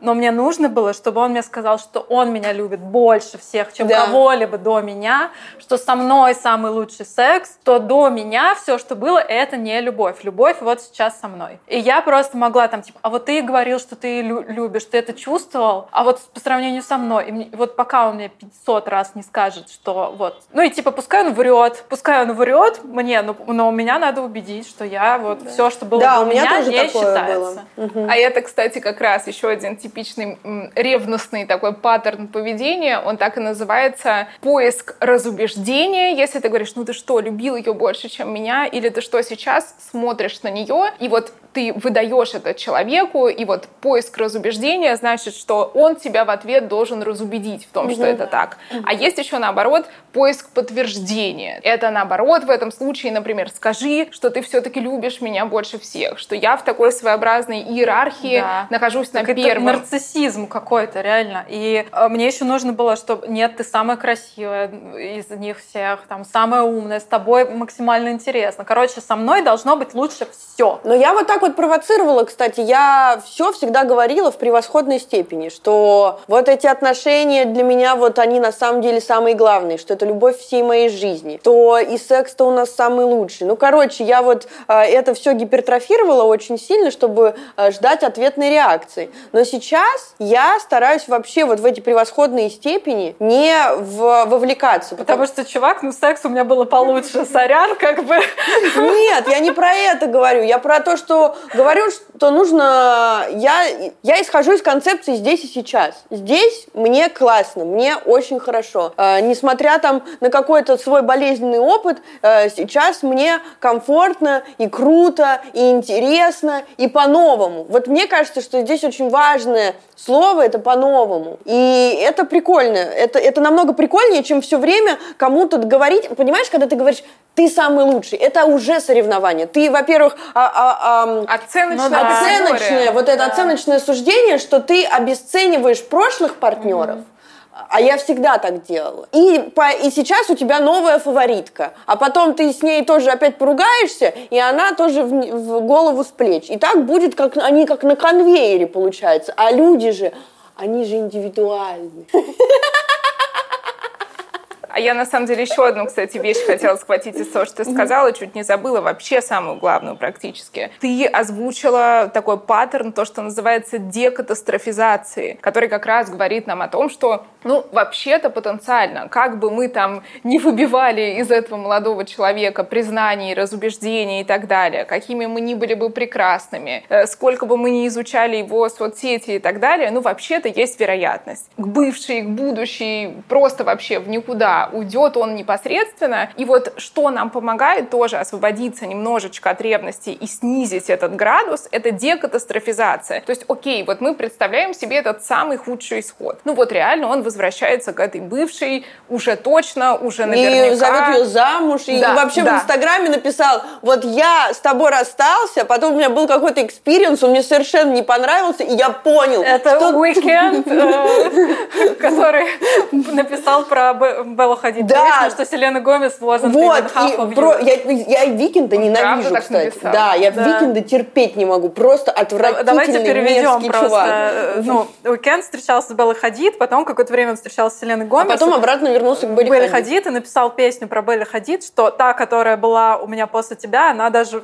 рядом с тобой Да, не а стоит. ты топ. А ты, ты топ. топ. Ну не вот. мудила ли? Вот. Ну, ну, то есть мы понимаем, что это действительно, на самом деле, сколько в этом какой-то такой насильственной истории я тот человек, который, который... вообще решает, кто тут хороший, кто рейтинг, здесь плохой. Хит-парад Рей... Да, рейтинг и хит-парад. А, так вот, про Инстаграм. Значит, он напишет, что это самая лучшая женщина в его жизни, подарит ей огромное кольцо Картье, а до этого у него, например, вообще он тебя даже в ресторан не водил. И, в общем, он все понял, он все понял. Булшит бинго. Да, и э, ты сидишь, плачешь, ничего не понимаешь, и тебе кажется, что ты очень плохая. Что было дальше?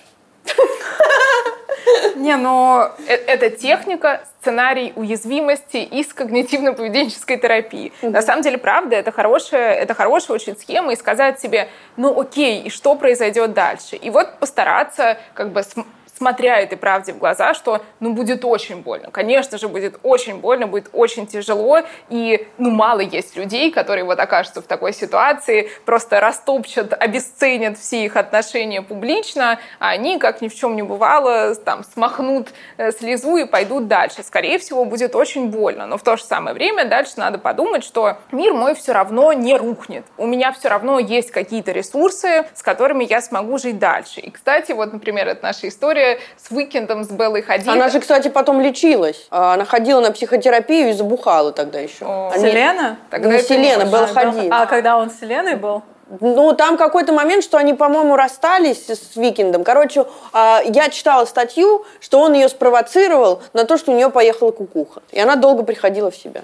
Ну, там вообще Окей. сложно Ну, в общем, у нас зато, например, есть пример Селены Гомес, про которую публично, не просто, ну там, сколько у нашего потенциально молодого человека подписчиков, ну не столько миллионов, как у Уикенда. Так а еще с Бибером случае. же история. Не, там Селену потрепала нормально. Да. Мне так ее жалко, я так У люблю. нее же при этом еще и красная волчанка. Да. И биполярное Да, да, расстройство. I feel you, girl.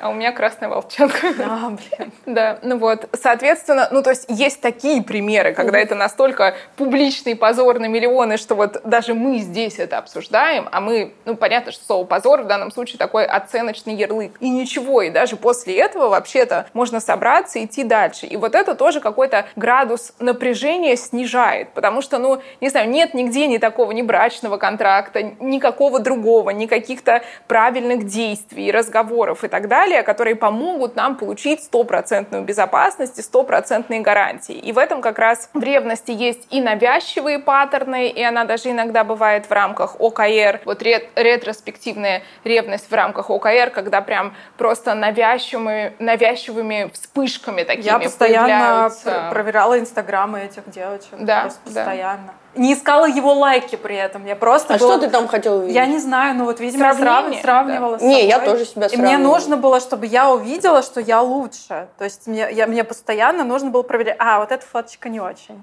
Типа, ну, как, ну, мразота, мерзко. Я это вспоминаю, мне противно. Но вот так я себя вела. Ну, я тоже так себя вела. То есть, ну, я регулярно, то есть я вот сталкерю ее страницу и думаю, а, здесь не очень, а здесь фигню написала, а здесь, а, блин, а здесь написала клево, черт. А это как раз специфика жи- жизни в режиме сравнения себя или с другими людьми в целом, или с конкретным в частности, что если мы решаем таким образом подвязать свою самооценку под то, где и на каком месте я в этом соревновании, внешности, интеллекта, еще каких-то других проявлений, то да, конечно, в какие-то микромоменты у нас есть ощущение, что вот тут я ее совершенно явно обогнала, но, конечно же, потом будет момент, в котором мы, наоборот, проиграем. Плюс еще мы молчим, конечно, про ограниченность э, информации, которую мы получаем через социальные сети. Конечно, Да. там можно все так интерпретировать. Да, в, да. в удачную или не в удачную степень. Абсолютно, поэтому как раз в том-то, в том-то и драма действительно ревности, в том, что никогда в жизни ты не получишь стопроцентных доказательств ни в одну, ни в другую сторону, и как раз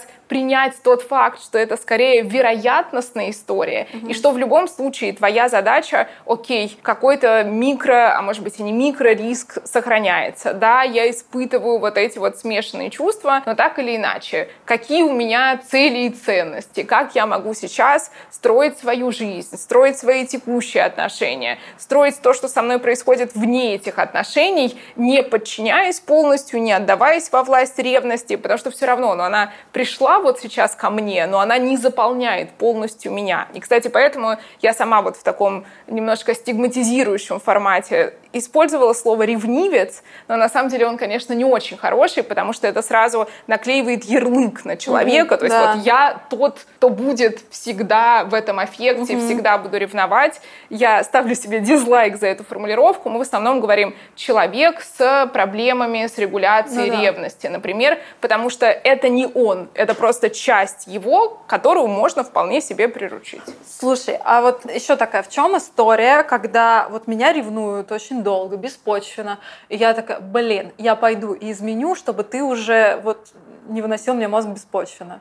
В, в чем прикол? Но это тоже такой, во-первых, это не то, чтобы очень часто происходит, а во-вторых, ну, у, у меня один мой друг говорил девушке своей прям такую формулировку, что когда она как раз пыталась его затянуть э, в цикл вот этого поиска разубеждения и говорила ему о том, что там ты вот сейчас поедешь в командировку, и ведь наверняка найдешь там какую-нибудь девушку, вот я точно знаю. И он ей всегда отвечал одной формулировкой, он ей говорил, ты меня программируешь? Вот, самосбывающееся пророчество, правильно? Правильно? Да, есть... абсолютно. Ну, то есть смысл в том, что когда ты живешь в этих тисках постоянного недоверия, когда ты понимаешь, что что бы ты ни делал, не делал, как бы ты ни оправдывался, не извинялся и так далее, ты все равно как будто бы без вины виноват, ну, это в любом случае очень токсичный и разрушительный эффект на отношения, конечно же, оказывает. И дальше кто куда идет. То есть, действительно, какой-то человек на фоне этого как будто бы на зло всему идет и правда изменяет,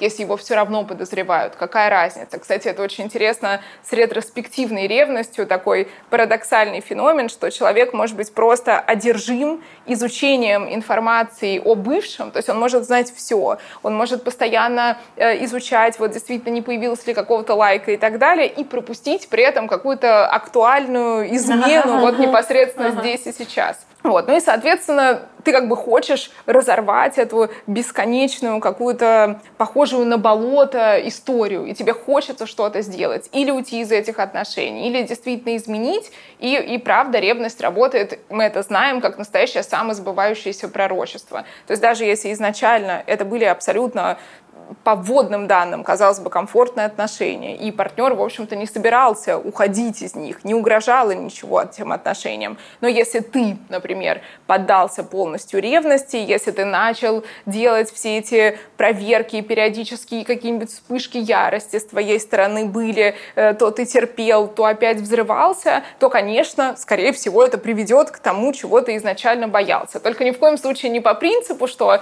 Я подумала, мысли... вот я вот, хотела сейчас да, проговорить, да, да, что это не по принципу, что вот я подумала, и это случилось. Да. А это по принципу, что я постоянно об этом навязчиво думаю, делаю какие-то а, поступки, которые разрушают мои отношения, Абсолютно. и из-за того, что отношения разрушаются, они могут выйти к тому, что вы расстаетесь, либо кто-то кому-то изменяет, либо там еще какие-то ситуации негативные. А не то, что вот это вот аффирмация, негативная аффирмация, что мне изменит парень, и он мне обязательно изменит. Да. Нет, так не работает. И это втройне важно сказать потому что как раз я вот несколько раз повторила эту историю про то, что при ОКР часто присутствует такая навязчивая ревность, а как раз у людей с ОКР, у них как раз одна из таких важных э, вер и убеждений, на которых расстройство их развивается, это как раз вера в то, что мысли — это что-то очень важное, очень серьезное. Mm-hmm. Если они у меня есть, если у меня появляются они, например, в виде образов, ну это значит, что так и будет. Поэтому срочно надо что-то с этим предпринимать. Или пытаться самого себя заставить об этом не думать, а если не получается, то вот как раз собираю стопроцентные улики, информацию, э, от своего партнера пытаюсь вытрясти какие-то конкретные данные. Э, и в итоге, если все это получается, человек приходит к исходной точке и такой, ну вот, я с самого начала знал, что эти мысли реализуются. Ну так они реализовались из-за твоих поступков. Но там же вот в этой ревности, э, которая, если тебя обуяет, очень смешно, как мозг работает. Ты начинаешь начинаешь э, доставать все факты. Факты вроде бы все подтверждают, что этого не случится. Но мозг, он, вот ты сидишь такой, все, я успокоился. И мозг такой, подумай об этом. И ты такой, господи, да ну это невозможно. Откуда он придумывает и генерирует эти негативные идеи снова и снова, снова и да, снова. Спасибо, мозг. Да, и поэтому это бесконечная вот эта вот спираль, где ты вот так вот скатываешься, скатываешься, скатываешься. И очень сложно прервать этот замкнутый круг. Но голову, короче, не обыграешь. Вот а что я хотела сказать. Кто вообще боль, наибольшую склонность к ревности-то имеет? Вот какие люди? Есть ли связь с расстройствами, там, например?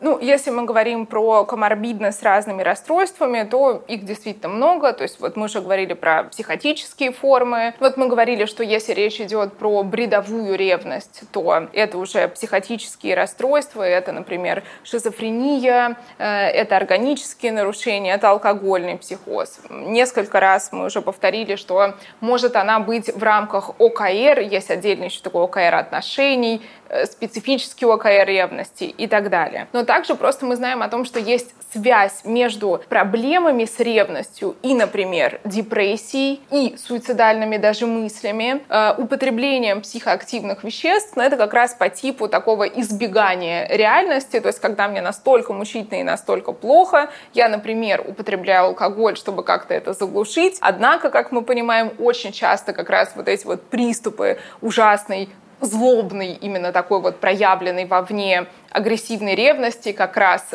в алкоголизированном виде и проявляются. То есть это такие бесконечные порочные круги. Если не на уровне расстройства, вот действительно, когда мы начали говорить про типы привязанности, это важный для нас момент, потому что мы точно знаем, что люди с тревожным типом привязанности, для которых как раз настолько важны эти, эти отношения, при этом очень страшно потерять, они к этому склонны. Ну и вот возвращаясь к тематике с персональным, сложным, болезненным опытом, тоже для нас это актуально. То есть если и со мной что-то такое случалось, и, или на моих глазах, или, например, я росла в семье, э, где были мама, папа, со стороны они считались абсолютно идеальной семьей, всем они нравились, мама тоже всегда этим гордилась, и тут вдруг в один день, давайте неожиданно у нас будет, а пусть мама как раз возьмет и уходит из семьи без каких-либо объяснений к другому мужчине. Естественно, ну, так или иначе, будет вот эта идея того, что все может быть, казалось бы, идеально, но в любой момент какой-то вот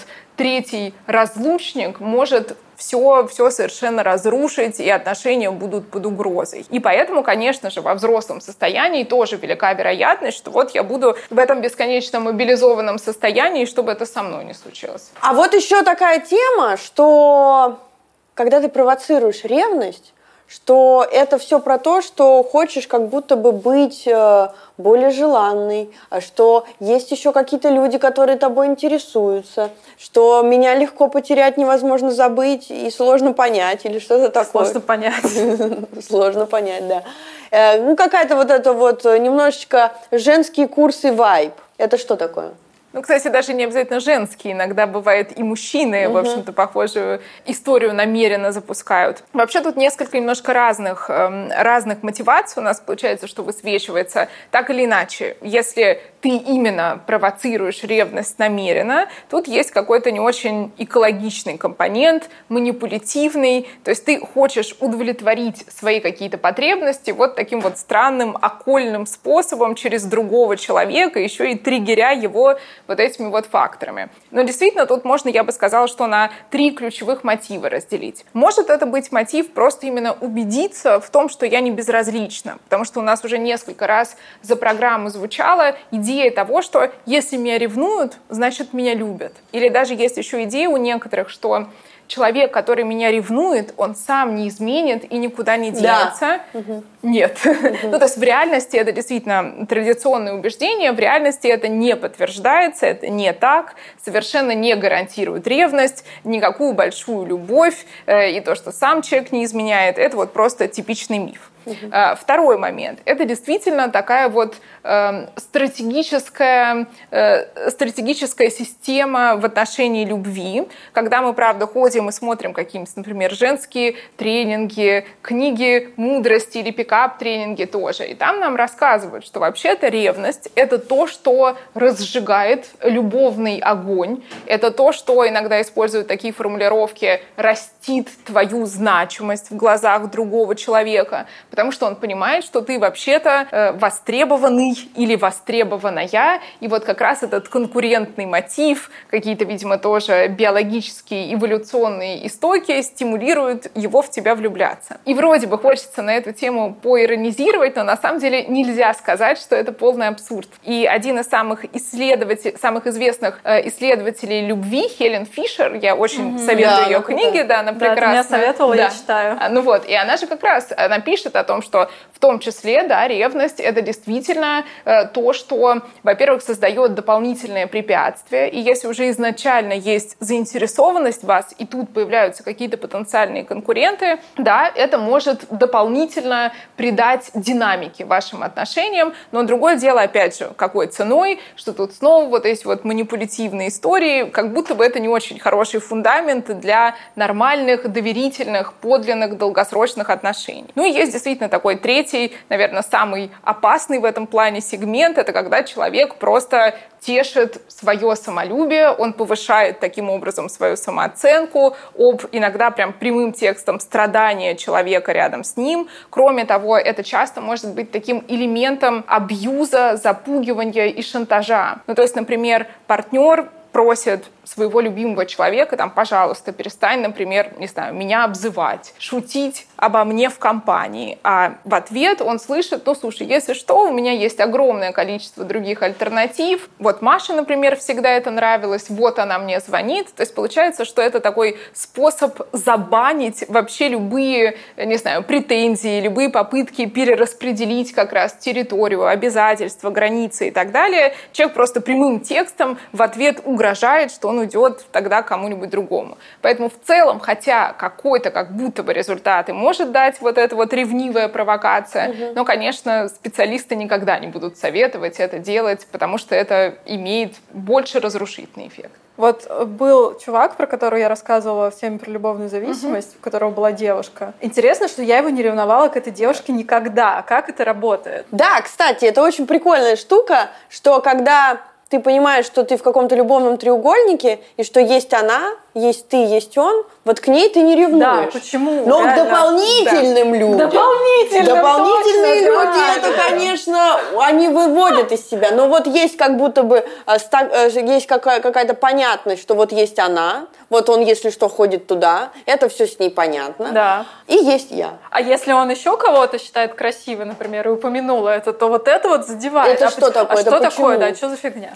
Да, это действительно такой распространенный, опять же, парадоксальный довольно феномен. Ну, то есть, казалось бы, если женщины эволюционно должны ревновать к той самой эмоциональной привязанности, ну вот она перед твоими глазами, вот это тебя в первую очередь должно заботить. Но, как правило, там такой каскад из защитных механизмов. То есть получается, что это уже какая-то фоновая история, которую ты изначально воспринимаешь как данность. И, как правило, вот эта история, она может превратиться в какой-то триггер, то есть постоянное отношение этого человека, в том случае, если вдруг появляется что-то новое. Ну, то есть, условно, вот если он делает ей предложение, или если ты проверяешь их соцсети, и вдруг у них какие-то были не то чтобы яркие отношения, а вдруг ты выясняешь, что он начал возить ее да. по каким-то потрясающим поездкам. То есть вот если там вдруг повышается градус какой-то любви, ну или там, я не знаю, ты узнаешь, что они ждут ребенка, mm-hmm. вот это может стригерить. А если там какая-то фоновая история, и тем более, если ты лишен доступа какой-то информации об этом, то действительно просто вот превращается как в что-то, что есть. А вот если параллельно еще какие-то новые соперницы возникают, это действительно может по-настоящему причинять боль. Вот, кстати, да, да, извини, я просто мысль скачет.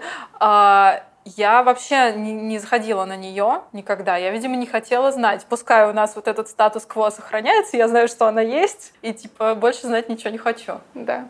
А это как раз очень хорошая иллюстрация того, сколько же субъективного в этих наших ревнивых проявлениях. То есть ревнивцу иногда кажется, что он такой потрясающий рациональный человек, следователь. Действительно, не зря я постоянно использую это слово улики, как будто бы речь идет про какое-то настоящее Детективное дело. Детективное агентство какое-то. Да, да, да. Но на самом деле там столько всего субъективного, и если проходит время, и ты со стороны на это смотришь, ты прям видишь весь абсурд этой ситуации. Но когда ты в плену, когда ты веришь абсолютно своей эмоции, когда у тебя нет возможности как-то подняться над этим и осознанно посмотреть, то каждая нотка новая, которую тебе шепчет ревность, ты просто воспринимаешь это как данность и туда ныряешь. А он знаете, что делал? Я просто последний такой вброс. Вот э, он, мы работали вместе, и у нас, допустим, должен был быть корпоратив, а он на этот момент в отпуск с ней уезжает. И он мне такой говорит, ну ты хорошо себя веди там на корпоративе а он с девушкой своей отдыхать едет. А я хорошо себя веду. Не, ну как бы понимаешь, он-то это такие двойные стандарты. У него могут быть несколько отношений. Ну мы, мы же знаем мою да. ситуацию, а, а, а у тебя не, а у тебя не, не может быть, да, у тебя да. не может быть других да. отношений. То есть это уже была пакетная сделка, ты да. на это пошла, у нас есть договор, а вот какие-то новые вводные данные. Да, абсолютно. Но хотя, с другой стороны, это уже, конечно, выходит за пределами наших тем, но когда ты являешься там частью любовного треугольника, и, например, тебе в таких случаях наоборот мужчина говорит, я был бы так счастлив, если бы ты нашел человека, который полюбил бы тебя всей душой, иногда это ранит даже еще сильнее, поэтому mm. тут все Ну да, потому что он как бы тебя выпроваживает как будто бы от себя и хочется, чтобы как можно безболезненнее случился ваш разрыв. Я тут пока с тобой из жалости посижу, пока ты еще никого себе не нашла. Да, но ты обязательно найдешь, ну, и я да. тебя отправлю в добрый путь. Ладно, давайте переходить к зависти тогда. Что такое зависть вообще?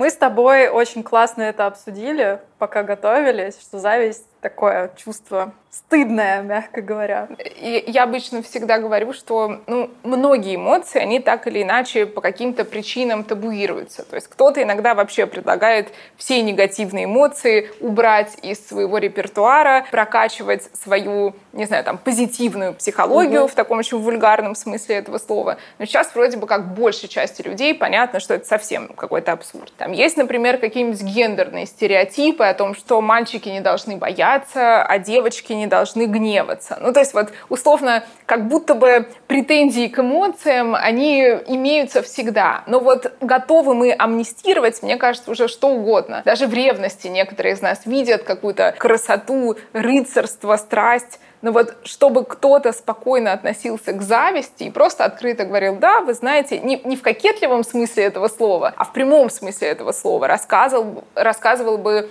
э, про свою зависть, не стыдился бы ее. Э, но этого практически никогда не встречается, потому что, конечно же, зависть — это какой-то отвратительный, низкий, мерзкий порог. Если мы будем изучать разнообразные сказки или мифы, то обязательно там самый мерзостный персонаж, безусловно, безусловно, он будет завидовать, э, будет строить козни главному герою, протагонисту. И вообще в сказках чуть ли не всегда зависть — это двигатель сюжета, потому что это нечто, безусловно, отвратительное. Еще в детстве все время же говорят, что нельзя завидовать, что, да. Э, получается, э, наши родители требуют от нас, чтобы мы подавили эту эмоцию в себе, чтобы мы никогда не, ее не испытывали. Да, Но ну, это невозможно. А, абсолютно. То есть нам говорят, что это вообще грех, это порог. Поэтому, ну вот ладно, еще со всем остальным как-то работой, даже ревность сойдет, но зависть точно надо отключить. Но и плохие, и хорошие новости одновременно, что и зависть это тоже универсальная человеческая эмоция. Она тоже есть у всех у нас в том самом эмоциональном репертуаре. Это снова э, наше эволюционное наследство, поэтому если мы захотим ее убрать, то ничего из этого абсолютно не выйдет, и снова будет только обратный эффект, любимая метафора всех психологов с таким мячиком, который ты пытаешься угу. опустить на дно. То есть чем больше ты тратишь на это сил, тем больше силы противодействия, поэтому и зависть тоже нужно учиться приручать. Что это в принципе такое? Здорово, что она вместе с ревностью в одной программе оказалась. По-английски же одно и то же слово, да? Jealousy и для ревности, и для зависти. Вот на самом деле нет. То есть и, и в России слово ревность тоже иногда используют, например, говорят я ревную к его успеху. Или ничего себе, у него такая потрясающая машина, я ревную. То есть под словом ревность и зависть тоже подразумевают. Э, и та же самая история, если на английском, на самом деле есть специальное слово envy. Ну, envy, да. Да. Но есть, никто его не использует. Да, да, это действительно так. Но, в принципе, если пытаться это как-то разделить, то смысл такой. Ревность, еще раз, это когда у нас есть отношения с конкретным человеком, появляется кто-то третий или третий, я боюсь, что все разобьется из-за них, и вот я начинаю испытывать ревность. Зависть — это история следующая. Я смотрю на какого-то другого человека, и я вижу, что он обладает чем-то, чем, как мне кажется, не обладаю я, а мне при этом очень хочется, но у меня нет такого ощущения, что вот, ну, из серии захотелось, ну вот я пошла, руку протянула и пошла дальше. Э, в этом случае зависть не возникает, а тут именно вот эта история. Как хочется, но не могу. И появляется вот эта самая зависть, которая как раз просто на 100% базируется именно на достаточно безусловной человеческой потребности в сравнении себя с другими людьми. То есть мы постоянно соотносим, э, где я нахожусь относительно окружающих, исходя из этого делаем какие-то выводы, строим свою самооценку и иногда и зависть тоже испытываем. Получается, вот ты так сказала, что э, человек смотрит на то, что там нет у него, и он не может это получить. Получается, зависть это тоже для неуверенных в себе людей. Ну, опять же, помогают ли нам эти ярлыки? Нет, они нам не помогают. В то же самое время вот тут действительно есть данные, которые говорят о том, что люди, которые очень часто испытывают зависть, это люди с действительно такой хрупкой, зависимой, уязвимой самооценкой. Mm-hmm. То есть вот эти бесконечные разговоры, этот концепт безусловной базовой любви к себе, стабильному пониманию того, что я окей, и мне для этого не обязательно постоянно смотреть по сторонам и соревноваться с другими людьми, да, люди, которые очень часто испытывают зависть, у них есть дефициты, поэтому вот как раз-таки они действительно живут в режиме постоянного сравнения себя с другими людьми, и есть очень красивое и емкое определение того, что из себя представляет зависть от Аристотеля, но что очень забавно, недавно было очень крутое нейропсихологическое исследование, которое подтвердило слова Аристотеля. В общем, звучит это так. Аристотель говорил, что зависть — это боль вызванное счастьем других. И нейроисследования это подтверждают. То есть в буквальном смысле слова есть такая э, статья популярная, которая на английском называется «Your pain is my gain, your gain is my pain». И это про такие две подружки эмоций, зависть и злорадство. Это про то, что мы действительно можем сравнивать себя с другими людьми. И если речь идет о человеке, который не супер от нас далек, как раз, кстати, в этом плане интересно, когда мы обсуждали, что если это какая-то абстрактная, далекая порнозвезда, угу. то меньше будет вероятности, что я себя с ней буду сравнивать. Да. Но если это кто-то относительно близкий мне, если я сейчас прямо вижу, что он преуспел в какой-то сфере, которая является для меня актуальной,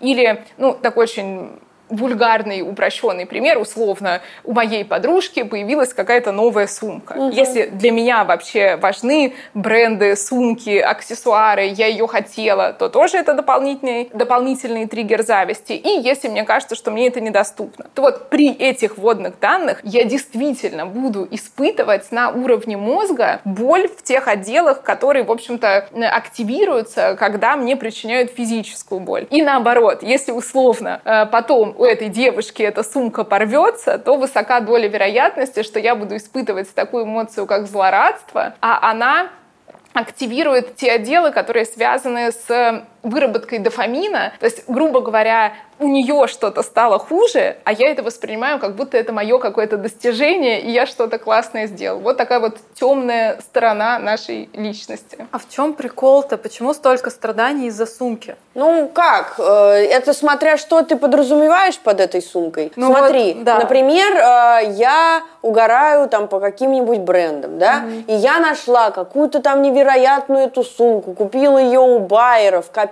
на нее еще очень долго. И эта сумка для меня, это показатель моей успешности, что вот это результат моих стараний, угу. что она у меня там появилась, или там мне бойфренд ее подарил, но я его так долго окучивала, что вообще мне за это медаль должны дать. А представляешь, что... А есть вторая подружка, которая взяла как бы, и легко она ей попалась, она ей легко далась, и она еще из-за этого как бы не сильно заморачивалась, это для нее ничего не значит, что она просто ее взяла, и как бы вот она, у меня есть эта сумка, ну и ладно, а для тебя эта сумка, это вообще совершенно э, другое понятие. И, и тут, кстати, два сразу важных момента. Первый момент, что действительно, ну опять же, когда мы рационально смотрим со стороны, ну кажется, господи, почему твой мозг испытывает боль из-за сумки? Ну то есть, если это так так раскладывать на элементы звучит абсурдно. Но тут надо смотреть шире на контекст, что действительно очень часто для нас сумка больше, чем сумка, лайк больше, чем лайк и так далее. То есть мы какими-то дополнительными значениями наделяем какие-то нейтральные абсолютно факты и предметы. Более того, мы вот опять же про идею зависимой самооценки. Мы очень часто вот в случае, если мы так достаточно хрупко организованы, у нас нет этого базового чувства любви к себе, э, в этом случае мы иногда подвязываем подвязываем свою самооценку под какие-то вот абсолютные мелочи. То есть, например, у нас формируется идея, если я безупречно выгляжу, если у меня безумно красивое тело, это значит, что я окей, и это значит, что со мной все в порядке. Если я очень популярен в социальных сетях, и у меня очень много лайков, это все в порядке. Если, простите за этот пример, там, я делаю какую-то программу, в которую я вкладываю огромное количество своих сил и энергии, и эта программа набирает много просмотров, много лайков, ее рекомендуют какие-то авторитетные люди, в этом случае я окей. То есть моя как будто бы идентичность во многом строится на этом. И вот если у нас есть настолько значимая территория для нас, и вдруг на наших глазах, я не знаю, какой-нибудь человек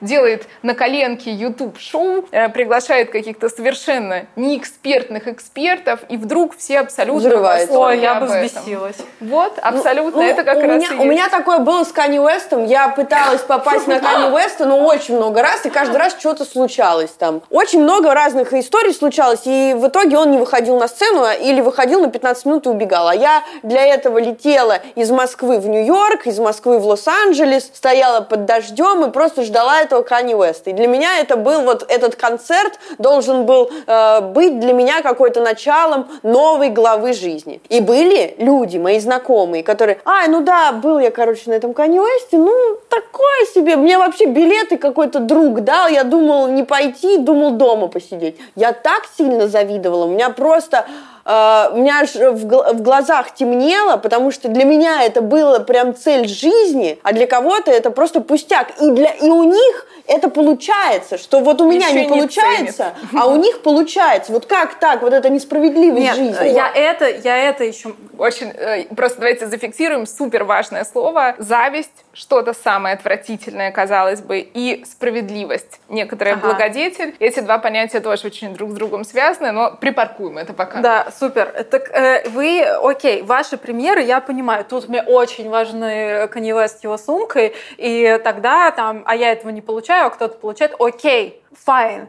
Но тут, допустим, у меня есть парень, у подружки есть парень, он ей дарит сумку, которая мне нахрен не сдалась, но я все равно завидую. Ну, потому Почему? что, потому что он богатый, он может себе позволить, он может ее обеспечить, ему не жалко э, никаких денег для нее. У них, получается, отношения намного крепче, чем у нас с, с моим Короче, парнем. какая-то там ценность, я вот, углядела ценность. свою Вот какая-то ценность есть, что, может, мне эта сумка не нужна, я, может, сумки вообще не И ношу. чувак мне ее не нравится И мне. И отношения их бесят, если честно. Как они вообще так живут? Но то, что он ей взял, подарил, ну прям не мерзенько, праздник, да. мерзенько. Зачем он это сделал?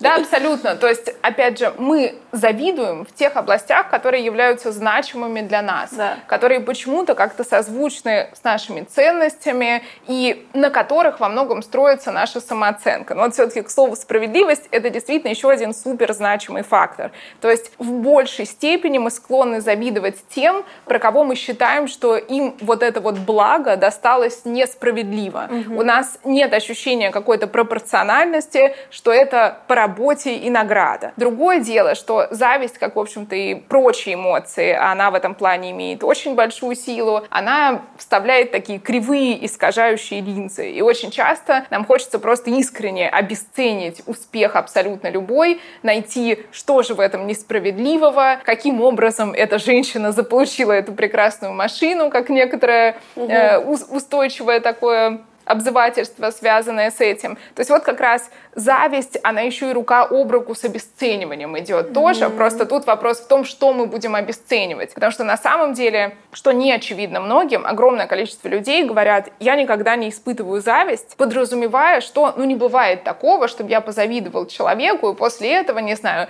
залогинился под другим профилем. И напис... начал писать ему гадость. Да, да. Mm-hmm. Он говорит, я не делаю ничего плохого, я даже не желаю ничего плохого этому человеку. Но проблема в том, что это только один из видов зависти, враждебная зависть. А есть еще и депрессивная зависть. И депрессивная зависть — это когда ты посмотрел на другого человека, да, может быть, у тебя в какой-то момент были нотки, опять же, зависть — это снова сложная эмоция. То есть там тоже понамешано всего от восхищения до обиды, гнева, агрессии, печали, разочарования, фрустрации и так далее. Получается так, что в этом случае я не другого человека обесцениваю, или еще же один есть вариант, э, то, что называется в народе принципом зелен виноград, когда я начинаю рассказывать, ой, да кому нужны эти машины, или да кому нужна тоже мне фигура какая. Да такая фигура только может быть у какой-то совершенно тупой девушки, которой просто больше нечем заняться, uh-huh, и поэтому вот она только этим и занимается. а мы... у меня типа дела есть, я еще занятая и умная. Да, у меня другие приоритеты uh-huh. в жизни и другая система ценностей. То есть, видите, тут мы обесцениваем предмет зависти, uh-huh. объект зависти, а можем обесценить сами себя, и это будет тогда депрессивная зависть, когда мы начнем раскручивать вот эту спираль и в итоге скажем себе, что ее молодой человек подарил ей эту сумку, это значит, что ее по-настоящему любят, это значит, что она, не знаю, какая-нибудь там достойная женщина счастья и любви, у которой будет светлое будущее, которого никогда в жизни не будет у меня, потому что я абсолютно никчемная. И это действительно, это настоящий триггер. И очень часто в случае с депрессивными расстройствами вот этот именно элемент зависти, это на самом деле один из Э, таких паттернов, один из элементов, который раскручивает эту депрессивную спираль. И опять же, тут, наверное, такой микроэволюционный снова момент мы можем сделать. Снова вспоминаем суровые времена, ограниченные ресурсы, и в этот период э, понимать, на каком ты месте, условно, в социальной иерархии находишься, это вообще-то было очень важно. Потому что чем ты выше, тем снова больше у тебя ресурсов, больше у тебя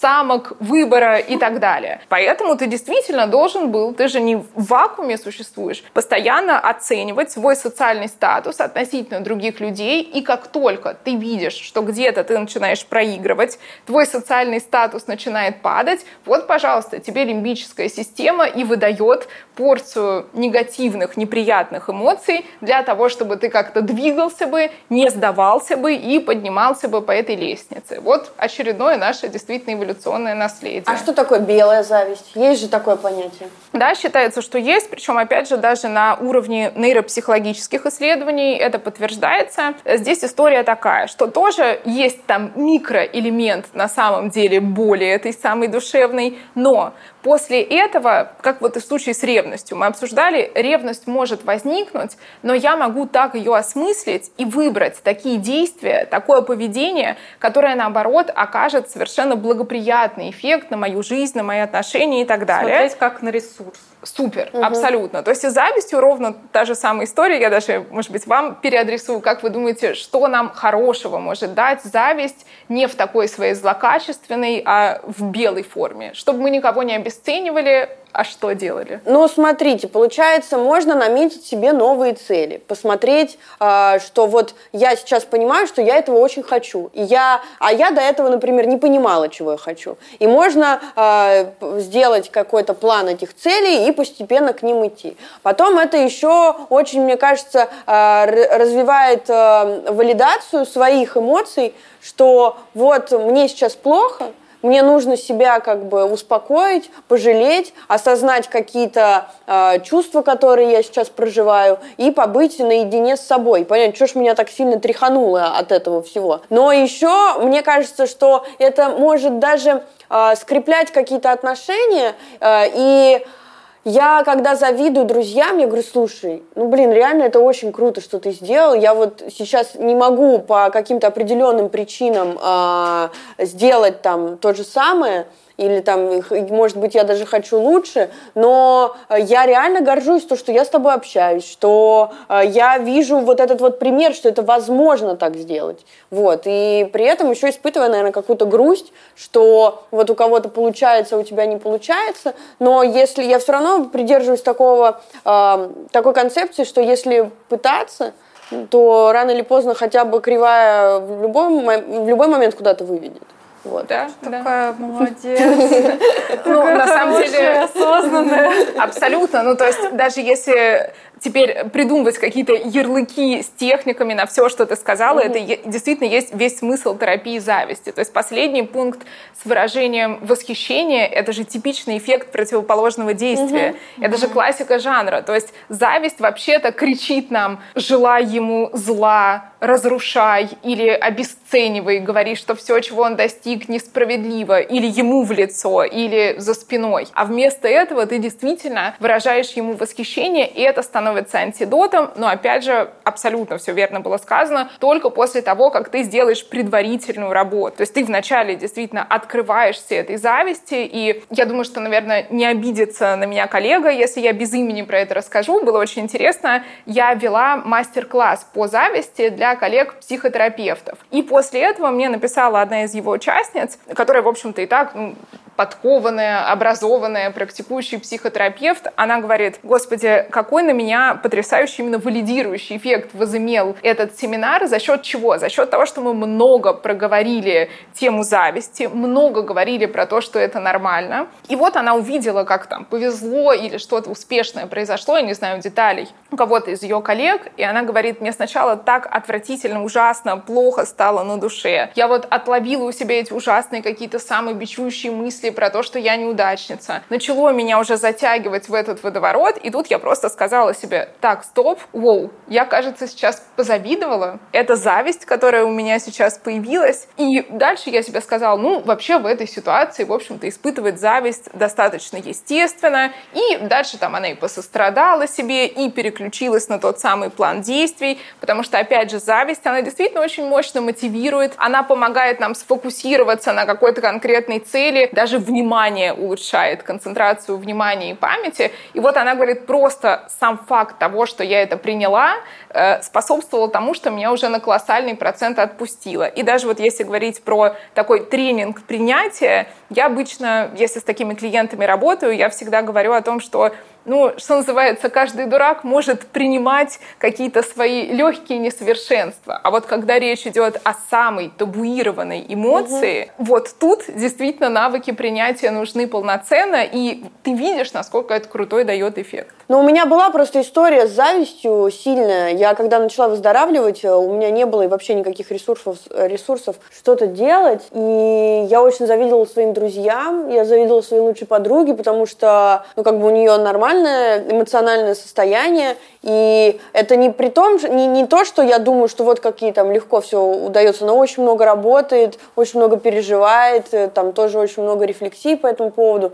Но я вот завидовала, что вот как так, вот у моих друзей их не, у них фляга не свистит, и они могут сконцентрироваться на работе, на построении каких-то здоровых отношений, а у меня нету этих ресурсов, что я совершенно изранена, поломана, и у меня э, рушится мир, и я не понимаю вообще, куда дальше ну, двигаться. Ну, типа, ты завидуешь здоровым людям. Да, вот. вот. И я очень сильно завидовала, э, при, при этом зная даже всю подноготную, что всем э, на самом деле успехи стабильны, сильные, они достаются тяжелым трудом. А, и в этом тоже очень много переживаний, и у здоровых людей тоже. Но вот мне было тяжело с этим справиться, я даже в какой-то момент от всех отдалилась, просто потому что мне тоже не хотелось испытывать, ну это же мерзкое чувство. Я не хочу желать зла своим друзьям. И никто же не виноват, что ситуация сложилась э, таким э, способом. И мне понадобилось какое-то время, чтобы, во-первых, принять мое состояние, что вот сейчас у меня так, и что так будет не всегда, что мне будет в какой-то момент легче, я не знаю когда, но будет. Вот, и что я тоже смогу э, много работать только через какое-то время.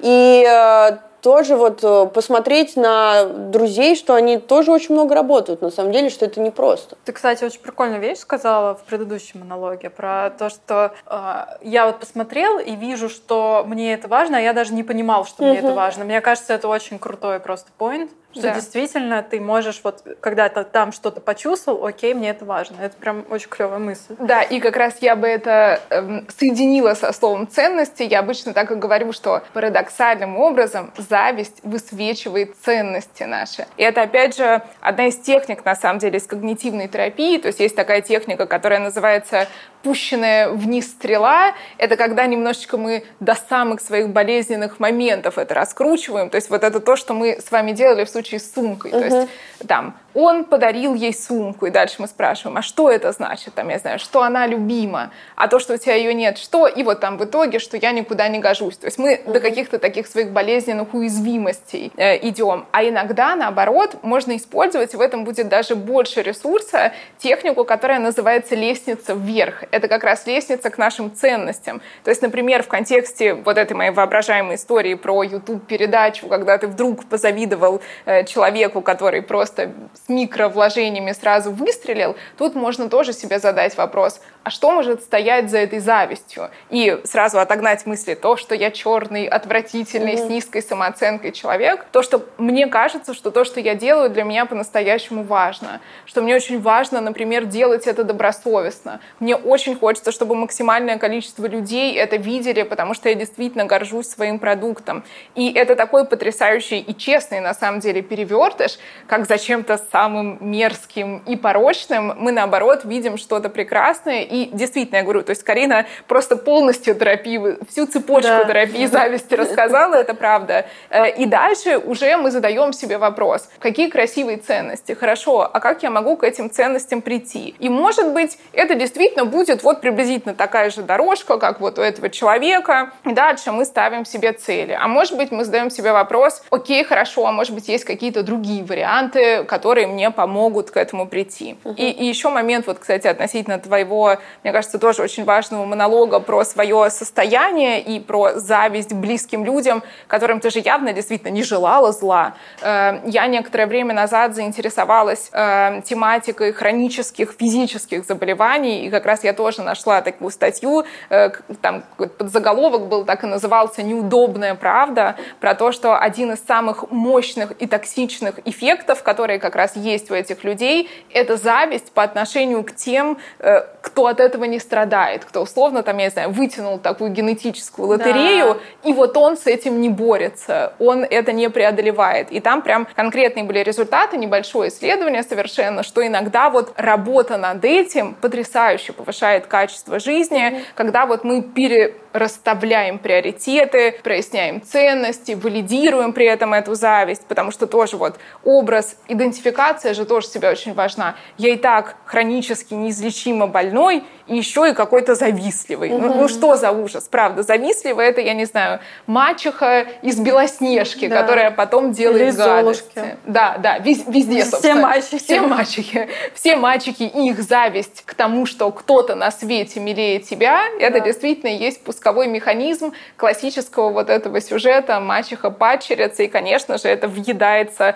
в наш мозг, а оказывается, сколько в этом красоты. Ну, получается, что в и зависти, и в ревности самое главное э, задать э, себе вопрос, а о чем это, что лежит под э, вот этими первыми эмоциями, почему меня это так сильно триггернуло, и самое главное, не откладывать это в какой-то темный шкаф, чтобы делать вид, что этого не происходит. Но я вот все еще не понимаю. Вот все чудесно про то, что я нашла свою ценность, мне надо к ней работать, все зашибись. Но вот объективно я хочу например, петь, но у меня голоса нету, а у моей подруги есть. Как мне ей не завидовать? И она объективно там красивее, выше и так далее, и так далее. Но Радикальное принятие, нет? Но объективно. Ну вот что мне делать? Ну, во-первых, это еще раз и про принятие тоже, и про то, чтобы вот видеть, да, я смотрю на то, как она прекрасно поет. Можно прям научить себя это проговаривать. Иногда мы прям так и работаем и говорим, о, ничего себе, зависть пришла. Привет mm. тебе, зависть. Ну смотри, классическая же, тема, классическая же тема, что одна подружка завидует другой подружке, потому что одна подружка красивее. Ну, конвенционально в 2022 году она э, кажется всем красивее. А еще при а этом... А я типа страшная подружка. Да, вот а, а я типа страшная подружка, и еще замечательная замечательно, э, когда это то, не только в твоей голове происходит, а когда еще вокруг все да. это подмечают. У нас же да. была как раз э, э, героиня с дисморфофобией, которая рассказывала, что она очень сильно переживает, потому что еще люди вокруг ей говорят да, какие-то типа гадости. Ты, ты страшная подружка. Да.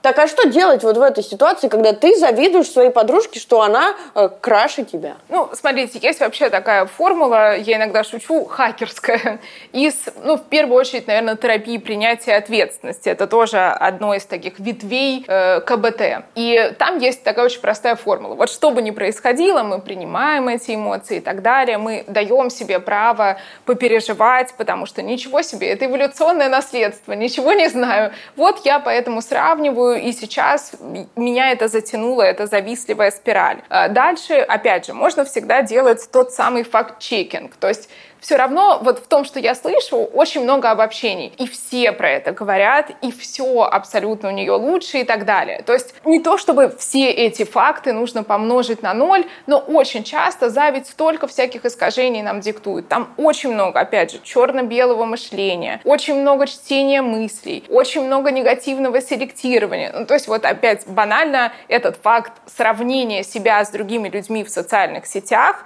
мы знаем, что есть прям такой феномен, который так и называется спираль зависти, угу. смысл которого в том, что один человек, естественно, как каждый уважающий себя юзер социальных сетей, выкладывает себя в лучшем виде, показывает, насколько он успешный, что у него самый насыщенный угу. досуг, самые любящие родные и так далее. Дальше это видит другой человек. Он испытывает в связи с этим чувство зависти. Ему тяжело, ему болезненно. И чтобы это как-то скомпенсировать, он выкладывает еще более прекрасные и совершенные фотографии. И поэтому в Инстаграм заходишь и начинается депрессия. Абсолютно, да. да, да. И получается вот такая вот спираль зависти, когда мы по очереди друг друга терроризируем, опять же, не зная, что скрывается за парадным фасадом. То есть практически всегда завистливые люди, они такие самые свои темные стороны и свой чулан сравнивают с самыми блистательными ну, да. внешними данными. То есть вот этого там очень много. Но я начала говорить про хакерский прием. Это просто, когда мы задаем себе вопрос, а что я могу сделать прямо сейчас со всеми этими водными данными для воплощения своих жизненных целей и ценностей? Ну все обратно к ценностям, а мы об да, этом уже говорили. Да. да. Ну то есть есть смысл в том, что даже если моя подруга намного красивее, ну и что? Это меня как-то уничтожает? Да, я могу завидовать моей подруге и при этом строить свою жизнь. Круто, мне кажется, мы покрыли вообще все, и ревность, и зависть, и как они связаны, и что не нужно их так сильно табуировать, а нужно как-то принимать. С ними работает КПТ, и вообще все зашибись, и можно их как ресурс использовать. Полин, спасибо тебе огромное классно, что ты наконец-то к нам пришла, и мы состыковались. Мужу привет. Спасибо большое. А, друзья, спасибо большое, что вы послушали и посмотрели наш э, супер насыщенный выпуск. А, мы надеемся, то, что он э, вам понравился. А, пока-пока. Пока. -пока. Пока.